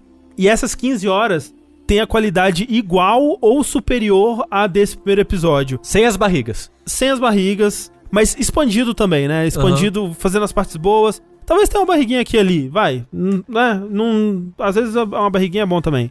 E vamos dizer que dure 10 anos que seja. De, tenham 10 Final Fantasy VII até chegar no final. Vocês acham ruim? Eu acho. 10 anos eu acho muito. É. É, tipo, depende do quanto cobrar e depende do quanto, de quantas partes forem, assim. É, é, eu, eu, eu não quero consumir essa, essa história em doses homeopáticas, É. sabe? Mas Sim. então, 15 horas, sabe? É, um, é, um, Então, é uma sensação de um jogo completo como você tem com Então, esse. Não sei. Mas Não é que tá, sei. tipo, eu acho que ainda que seja um jogo muito bom, eu acho que se for a mesma experiência ou similar todas as vezes, tipo, vai chegar na metade e eu vou, tipo, ah, sei lá, eu tô, tô de boa já, saíram outras coisas, eu vou gastar meu tempo em outra coisa, depois eu volto, eu sei que eu não vou nunca voltar. E eu fico pensando nisso, sabe? Aí. É, eu, eu preferiria o plano de trilogia mesmo. Que É, até, eles até citam na entrevista Uhum. isso. Ah, tem conversas aí na Square que talvez seja uma trilogia, mas nem eles têm certeza o que vai ser ainda, né? Sim. Eu preferiria a ideia da trilogia de uns três jogos aí de umas 40 horas, eu tô feliz. Pra mim, esse seria o ideal também. É, a cada, tipo, dois anos, três no É, máximo. porque assim, Sim. pensando na estrutura de Final Fantasy VII, esse de dividir o jogo em muitos pedaços significa que a parte de mundo aberto não vai ser muito mundo aberto. Não, Não, eu acho, como. que vai, eu acho que vai ser linear. É, eu, né? eu acho que você vai seguir a batidinha do jogo, com chances de revisitar de, com alguma, de alguma maneira, de fast travel, né? Aham. Mas eu acho que vai ser uma parada mais direta. Tipo, eu acho que vai ter exploração de um mundinho, por exemplo, aquela. Quando você sai de Midgar, tem aquela cidadezinha É, então. do lado que tem o, o flashback. Calme. Aí você vai pra fazenda de Chocobo, pegar o Uhum. Chocobo, passar pela a- parte da areia com a cobra, Midgar é. Eu acho que vai ter isso. Eu acho que vai ter essa caminhada entre a cidade, até a fazenda, até a caverna, passando por Midgar Zolon. Mas não vai ser um world map. É, então e vai não ser- vai ser totalmente aberto. Vai ser tipo um. Tipo os capítulos que são do desse, desse daí, sabe? é, Remake. é, tipo isso. Só que É. aí, aí vai ser tipo um. Vamos dizer, um Hyrule Field, assim. Que é tipo um mapa aberto, mas não muito grande, que te dá acesso a outras áreas, né? É, Sim. tipo, eu, ima- eu imagino algo parecido com o mapa do Final Fantasy X, que é tipo Hum. um- meio que um menu com várias áreas que são grandes, mais autocontidas, e se você sai dela, você vai pro menu, em vez de ir pro World É. Map. Tipo, ah, vai pra, pra qual lugar você vai agora? Eu acho isso, só que menos corredor. Porque o 10, quando você tá na, no, na- Sim, sim, sim, no, selvagem, digamos assim, é bem corredor ainda, né? Sim, sim, sim. Eu, eu acho que, por exemplo, quando você estiver indo da cidadezinha pra fazenda de Chocobo, eu acho Uhum. que pode ser algo um pouco mais aberto. Não tanto quanto Final Fantasy XV, por exemplo, que só tem aquela área, mas algo um pouquinho mais aberto. Vocês acham que vale a pena jogar o 10 hoje em dia? Eu acho. Ah, bom, bom jogo. É legal. É eu gosto. É um, é um dos meus favoritos. É 10. porque eu, eu, eu tô, eu tô na vibe de Final Fantasy. Tô com vontade Eu- de jogar é, um- todos é uma agora. das, é uma das minhas histórias de Final Fantasy favoritos, eu acho. Eu gosto 10. bastante também. Porque Eu quero jogar o 10 só pra jogar o 10-2. Porque Que eu... é uma merda. Mas o by the 10-2 way. as pessoas mudam de roupa no meio da Muda batalha. mesmo. Eu gosto dessa. Isso é verdade. Eu gosto Não de posso Marro negar. Shoujo. Entendeu? O Spiegel disse ali, tipo Dragon Age Inquisition, é tipo isso. Que tem um, né, cada... Você vai indo de mapa em mapa e cada mapa tem uma... É um, meio que um mundinho ali. É, é um mundinho. Ah. Uns maiores que os outros, mas é, é um mundinho. Eu acho que vai ser isso. Mas é realmente eu, eu fico preocupado com o, o quão pequeno eles querem fazer isso. Porque eu, né, tava fazendo advogado do diabo, mas eu não queria que eles fizessem, tipo, 10 jogos. É, não, um nem eu. por ano, não. Não, e ainda mais que eu fazer 10 jogos, lançar. Lançar o, o- uma partezinha por DLC agora, mais uma partezinha por DLC. Aí depois lançar um próximo jogo em CD, físico, e aí várias É. pessoas iam comprar outra parte sem ter comprado os DLCs. E aí ia começar a história mal confusa, sabe? Sei lá. Não, não gosto dessa ideia, não. Ah, mas vai ser que nem Mass Effect. Tipo, quem tiver o save continua, quem não tiver, não, mas faz uma escolha é, ali. é, é diferente, sabe? Como? Por quê? Porque os DLCs de Mass Effect, eles não, Não, não. necessariamente incrementam na Não, não, história, não, não. assim, pra... O André tá falando de Mass Effect 1, 2, 3. É, em questão de sequência. Não, mas eu tô falando, tipo assim, lança o remake agora, aí lança dois DLCs pro remake, que são continuações da história. Aí lança o remake parte 2, que é um outro Sei. CD. E aí o remake parte 2 continua os DLCs do remake parte 1, Não, entendeu? por favor, não. Nossa, Então, Não, tomara porque- que não, mas não tem então- nenhum, nenhum, nenhum indício de que seja assim, eu acho. não. É, Ou pelo menos espero que não. Socorro. Porque isso realmente parece confuso. muito desnecessário. Mas é, É. tipo, tudo, tudo isso dá pra expandir e ficar da hora, sabe? Assim, é. Curioso e ansioso e um pouco preocupado, eu diria. É. Eu tô de boa. Sushi tá de boa. Eu tô, eu tô, tipo, eu não tô, eu não tô preocupado, eu tô angustiado. é, essa é a minha emoção, é, é pura angústia. É. Porque eu tô acabando o jogo e, tipo, eu tô gostando. Foi- a gente falou disso no vértice passado. Eu tô gostando, eu tô jogando, tá acabando e eu tô tipo, pô, que merda. Vou continuar isso, sei lá quando. Não, não sei quando eu vou continuar, então eu tô angustiado. É, ao mesmo tempo, que nem a gente vai ver na próxima notícia, essa coisa do lançamentos menores e mais frequentes talvez seja uma solução aí pra problemas da indústria e só tem que ver como que vai ser o modelo de negócio, né? Se todo ano custar 60 dólares, meio pesado, né? Pra, pra um jogo muito menor, Sim. É, tem que ver o que, que eles vão querer em troca disso, né? É, E- Eles vão fazer que nem fizeram nesse. Vai ter tipo no Game Plus, vai ter umas coisinhas pra prolongar a vida e fazer você jogar mais e coisas do tipo. Mas então, já falando disso, vamos para a nossa próxima notícia aqui, que é sobre a Rockstar. Rockstar Games, que nós já falamos sobre essa história especificamente, né? Uma continuação das tretas na Rockstar, que a gente comentou sobre próximo do lançamento de Red Dead Redemption 2, né? Aquela história lá do- dos crunches de, de pessoas trabalhando por 100 horas por semana, né? Na, na empresa. toda a, a condição de trabalho, especialmente no, na Rockstar é, Lincoln, né? Que era o pessoal que fazia o, o, o controle de qualidade dos jogos, testers, né? E todas essas, é, essas situações que foram expostas por uma matéria da Kotaku, que acredito que tenha sido do Jason Schreier, que saiu da Kotaku. Então acabou o jornalismo de game, tá indo pra Bloomberg. Bloomberg. Pra indo pra Bloomberg, olha só, que Bloomberg tá focando aí mais é, em jornalismo de videogames também. E a, também vindo dele uma nova matéria agora que dá uma atualizada na situação na Rockstar atualmente. E as notícias são promissoras, né? Porque quando a gente é, compara com o que o que estava rolando lá perto do lançamento, né? Muitas coisas foram mudadas, né? Muitas medidas foram tomadas.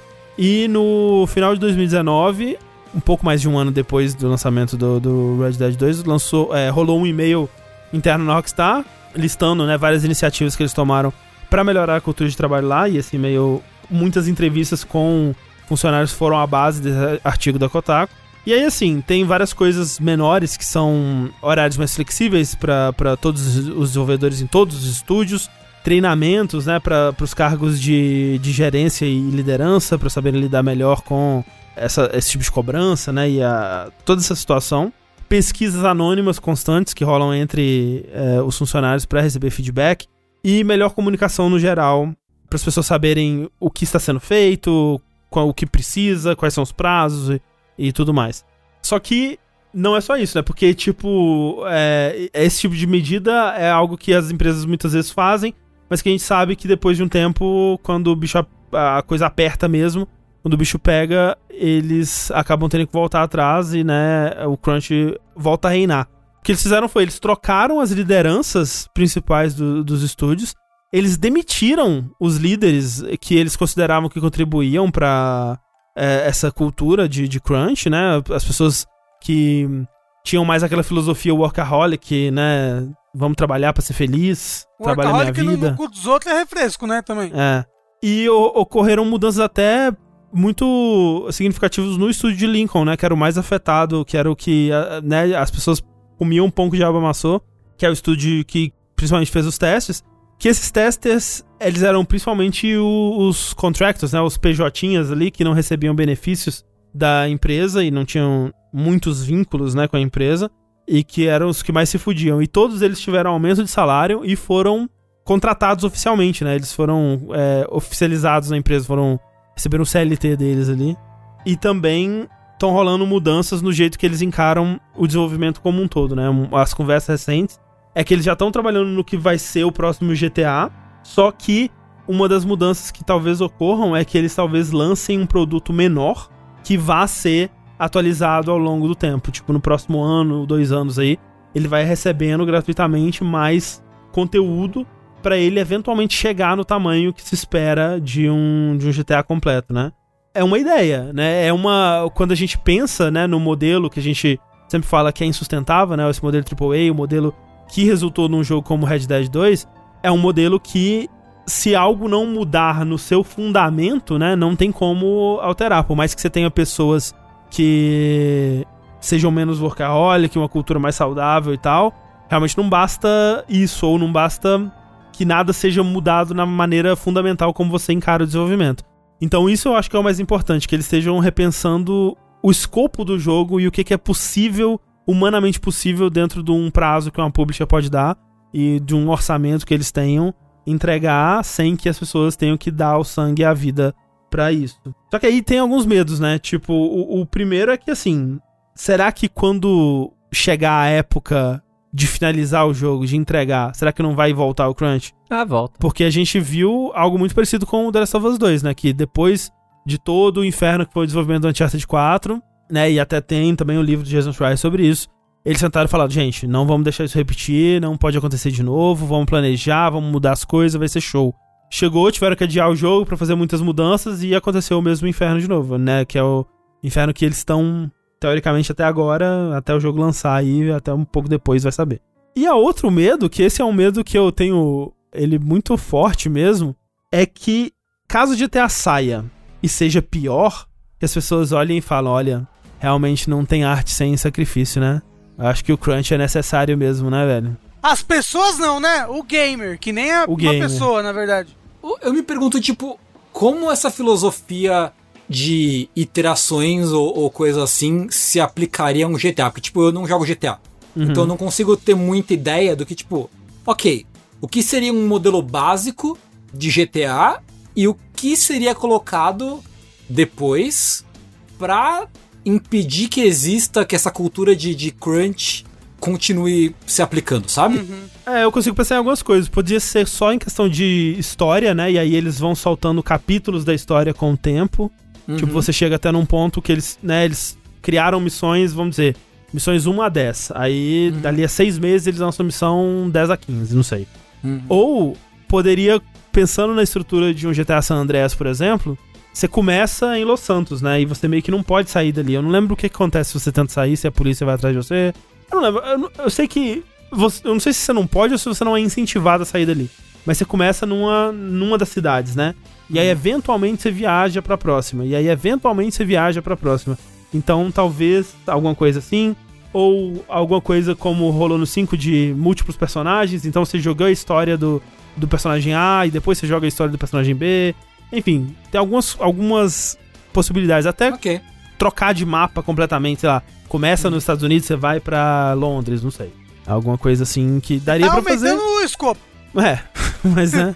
Eles podem fazer igual o Yakuza faz. Tipo, incrementos menores em partes mecânicas pra histórias novas. Tipo, Yakuza, o mundo é quase o mesmo, com Isso, pouca isso. variação entre um e outro, mas muda um pouco da mecânica, Você conta outra história. conta ali. outra história, É. meio que no mesmo lugar, com personagens que se repetem então, um pouco, mas sabe? eu acho que existe uma expectativa em, em GTA Ah, existe, exato. da, da Não, cidade, mas aí, sabe? mas aí as pessoas Não. vão ter que se acostumar. Não, mas não é as pessoas. GTA é um jogo da massa, sabe? Mas é um então, mas esse que é o lance. Datena tá falando na televisão pras crianças não jogar, porque é violento. Ah, mas Rafa, com isso, tipo, GTA hoje em dia faz mais dinheiro com online do que com single player. É, Eles conseguem isso, fazer um online ainda assim. É, o online tem que pensar que o online do, do GTA não começou nem de perto do que, que ele é hoje, né? Foi Sim. sendo incrementado com o tempo e ainda assim, puta sucesso. Agora, isso que o Rafa falou é importante porque, assim, a Rockstar é um dos poucos estúdios no mundo que pode se dar o luxo de fazer isso, né? De ver uma franquia estabelecida com expectativas pra ela e falar, gente, vamos repensar o que isso significa e voltar atrás nessa expectativa. E eles já fizeram isso, na verdade, né? Porque se você for comparar o que que existia de possibilidade de mundo no San Andreas e for pro 4, o 4 é um jogo menor em todos os aspectos, assim, ele é menos ambicioso em todos, tipo assim, tirando parte gráfica, física, etc, da nova geração, né, mas em questão de conteúdo, assim, né? é, de scope e conteúdo, ele é muito Ah. inferior, né, e às vezes é, é preciso, né, às vezes é preciso voltar, não tem como você ir aumentando a cada jogo e só fazendo cada vez m- mais e mais. Falaram ali, mas isso aí é o que vocês acabaram de falar que não quer com Final Fantasy. Não, falei, não, eu não falei que eu quero a mesma história continuando por 15 jogos. Eu falei que são outros jogos num setting parecido. É, É outras histórias. E agora, por exemplo, até a divisão do Final Fantasy, contando que, por exemplo, seja uma trilogia ou perto disso, eu acho que no fim das contas vai ter feito bem pro jogo, sabe? Tendo visto o que eles fizeram com o a primeira parte do Final É, Fantasy tipo, VII. eu acho que a primeira parte ela é muito bem resolvida. Eu realmente É. sinto que eu. Eu sei que o Tengu tá com esse gosto de caramba, a próxima história, mas é mais ou menos o gosto que eu fiquei quando terminei o God of War, o novo, sabe? O Sim, Play sim. 4. Uhum. Tipo, eu fiquei, caramba, quero saber a continuação dessa história, mas esse arco aqui tá fechado, entendeu? Sim. Fechou. entendi. Eu Faz sinto sentido. que eu joguei um jogo completo com começo, meio e fim, uma historinha que começou bom. e terminou. Uhum. Entendeu? É. E, e é algo que não seria possível tendo em vista a escala do Final Fantasy VII, né? Se imagina, se eles se obrigassem a fazer o Final Fantasy VII inteiro nesse nível de detalhe, de expansão e a coisa toda. Tipo, alguma Não. coisa ia sofrer. Ou o jogo, ou as vidas das pessoas, ou sei lá, sabe? E tipo, e entre eu ter um jogo inferior e as pessoas terem vidas, e eu ter um jogo com um escopo maior, pra eu ter tipo, mais 5 horas de prazer aqui, e já estragar anos da vida das pessoas pra não poder ver os filhos, a esposa, o marido, o que seja, porra, eu prefiro que as pessoas vivam a vida dela em paz, né? A esperança com isso é que se der certo, se a Rockstar conseguir fazer um jogo ainda muito bom e, e entregar tudo que as pessoas esperam de um novo GTA, pode influenciar outros estúdios, né? A se inspirarem nesse modelo. Com certeza.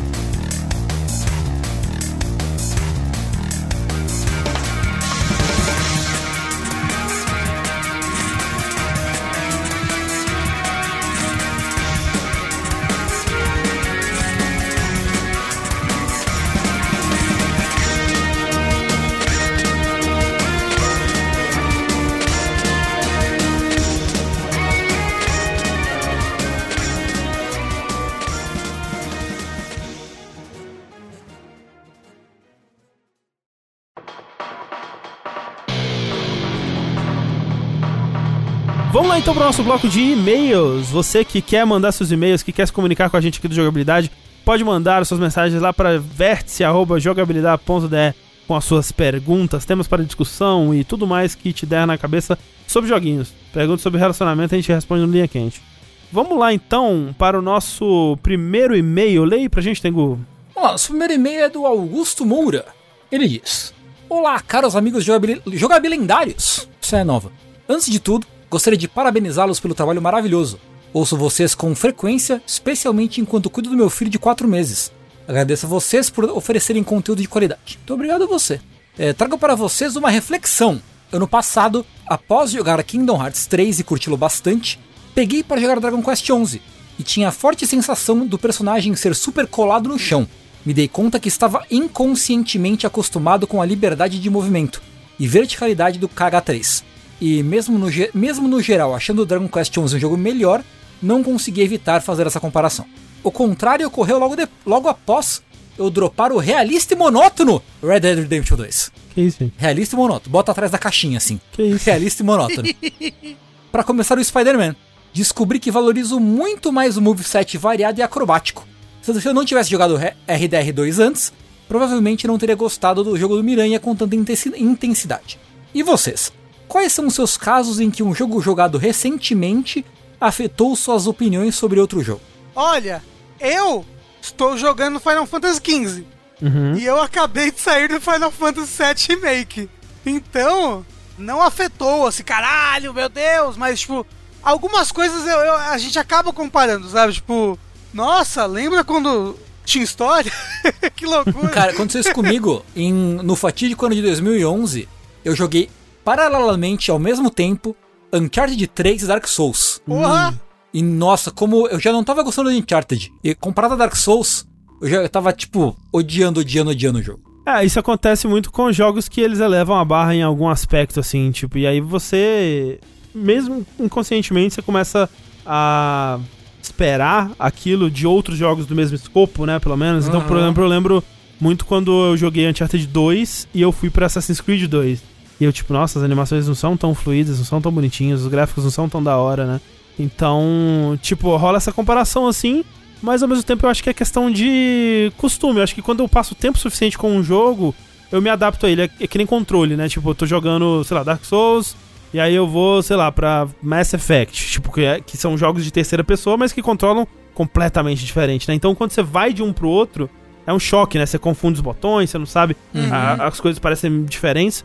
Mas aí é só ficar um tempinho que eu costumo. Não, não- isso, esse tipo de coisa não costuma me incomodar. Que nem ele falou da, de um jogo ser muito acrobático e o outro ser mais, né, pé no chão assim. Mas, é- mas ele nem se referiu aos controles, né? Se referiu mais a, tipo, a liberdade sensação, que o jogo é. É, sensação, ba- né? assim, normalmente esse tipo de coisa não costuma estar. Me costuma, por exemplo, agora, afetou, entre aspas, porque são jogos, né? Ambos são Final Fantasy, Sim, né? Eles sim. têm- Eles são parecidos em certas coisas. Tipo, no começo eu ficava estranhando muito combate de uma coisa, a decisão de botões de um jogo, aí vou falar bastante no próximo vértice. Tipo, pra mim isso acontece mais com expectativa.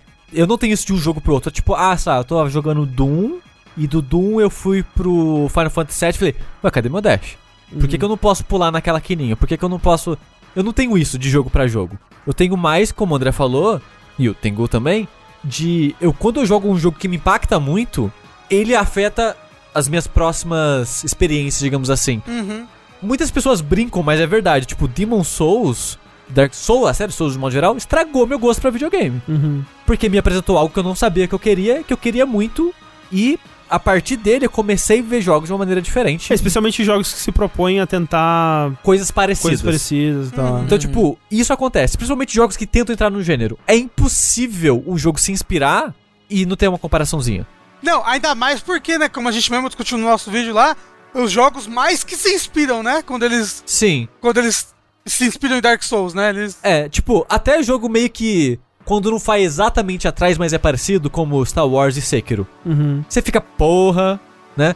Mas nesse tipo, eu acho que você realmente fica meio que um. Ah. Mas é, é mais que nessa situação, assim.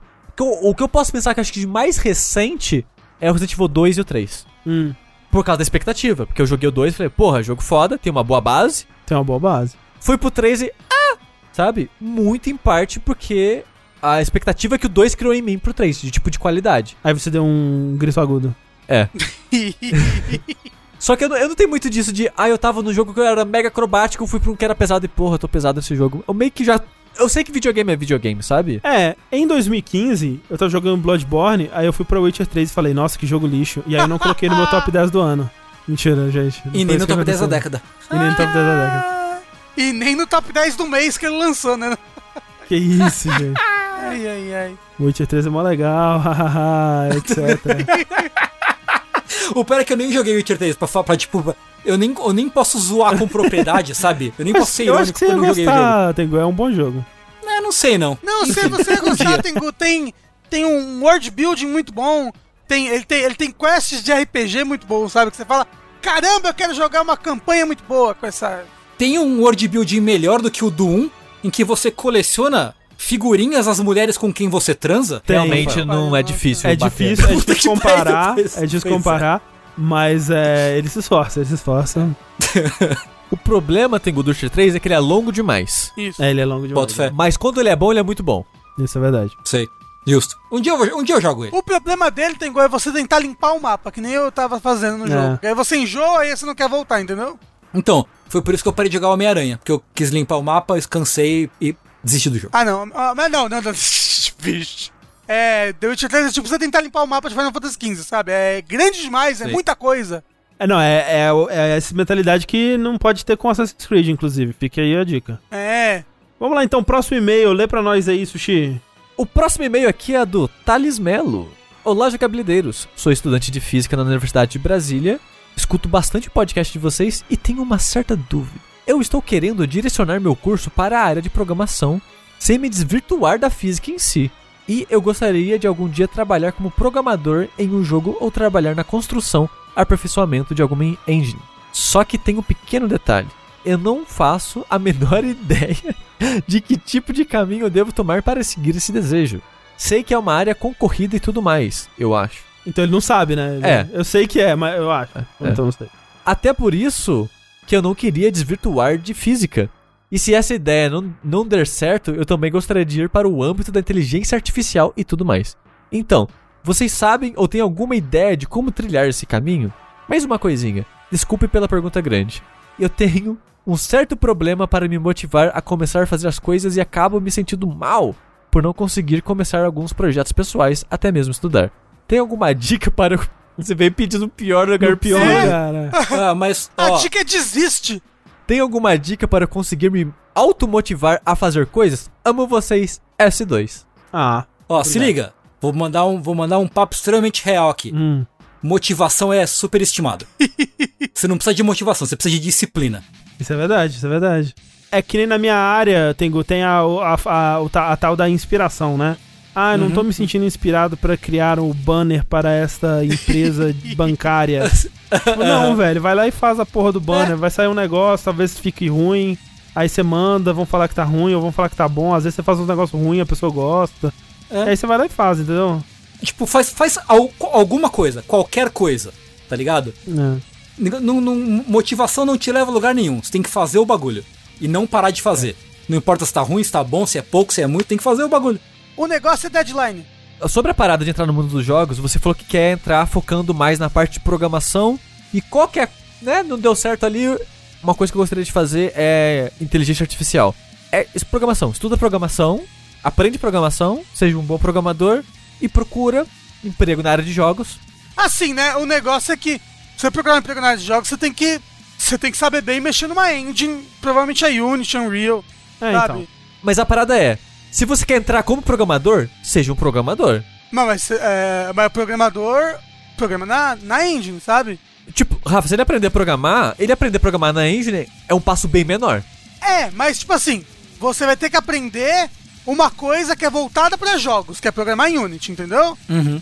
Que é diferente de você programar pra fazer um sistema Mas de eu- informação. sim, mas eu entendo Mas, mas que eu que o, o o que o Sushi quer dizer, eu acho que, tipo, se ele tem uma, a base, se tem a base boa, É, se é uma base boa boa? base. se tem a base boa, tipo, se ele é um programador, se ele conhece, tipo, lógica de programação e tal, se ele tem a cabeça de programador, aí ele aplica pra É, mais pra fácil outra- pra é, ele depois. Porque até ele pode até, sei lá, fiz um puta curso de Unity aqui, aí eu vou trabalhar no estúdio que trabalha com Unreal. Tipo, sabe?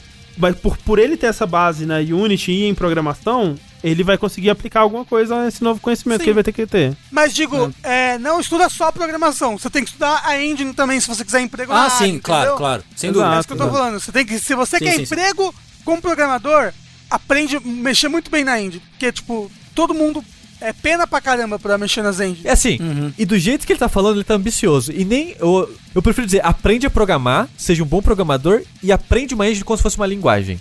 Porque muita, o que muita empresa, estúdio faz é precisar de um programador pra criar a engine. Não é só pra aprender a usar a engine, sabe? Tem camadas e camadas. Ah, sim, né? Ó, vou falar. Aqui no Brasil, ninguém cria Não, e, não, engine, não. e não- e não tô falando pra ele focar no Brasil também. Ah, tá. Porque aqui ninguém cria engine, não. Ainda, Rafa, pode ser ele o primeiro. Com essa mentalidade, É, se continuar com essa mentalidade, ninguém vai criar engine mesmo, não. Mas assim, é aquela dica que a gente já deu também, né? Se quer começar a trabalhar com jogos, começa, né, brincar com Unity, Game Maker e Unreal, faz uns joguinhos, vai começando a aprender lógica, né? Essa, essa coisa toda de trabalhar com, com a, a parte de programação. Aprende um pouco também de game design, né? Por que não, né? Vai te ajudar também. Vai mexendo aqui e ali, fazendo uns negocinhos, participando de game jams. É, faz coisas. É, faça network, conheça pessoas. se você apoia jogabilidade, olha só. Nosso canal de Discord tem o canal Game Dev, com vários verdade. game devs lá se ajudando mutuamente é, em busca desse sonho aí da, da- do, do joguinho. É isso aí. Então você tá falando que pra ser um, um game dev no Brasil, você tem que apoiar o jogabilidade? É Ô, isso. Rafa, você tem razão! É a única mesmo. forma. É jogabilidade.de barra apoia. Ah, não sei se é isso. Não, não é isso não, mas tá, valeu, valeu, valeu a intenção. Obrigado. É jogabilidade.de barra contribua. Isso.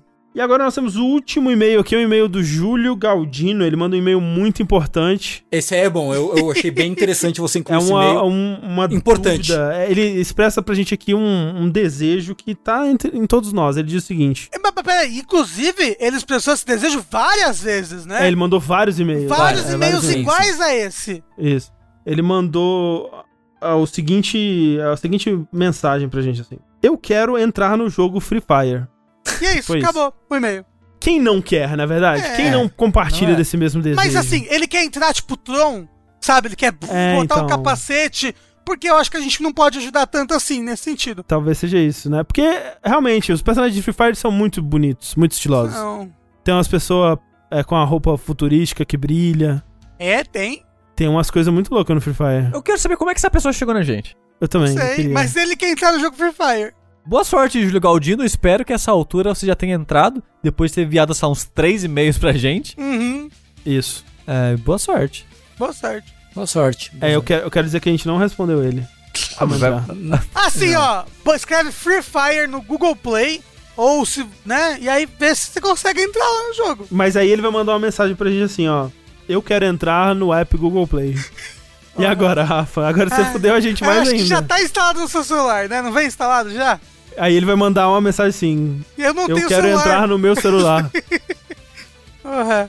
Ô, desculpa aí, Galdino. Enquanto a gente não entra no jogo Free Fire, eu sou o André Campos. Eu sou Eduardo Sushi. Eu sou Rafael Kina. Eu sou Fernando Mucioli. Esse foi mais um Vértice. Muito obrigado, companhia de todos vocês. E até a próxima.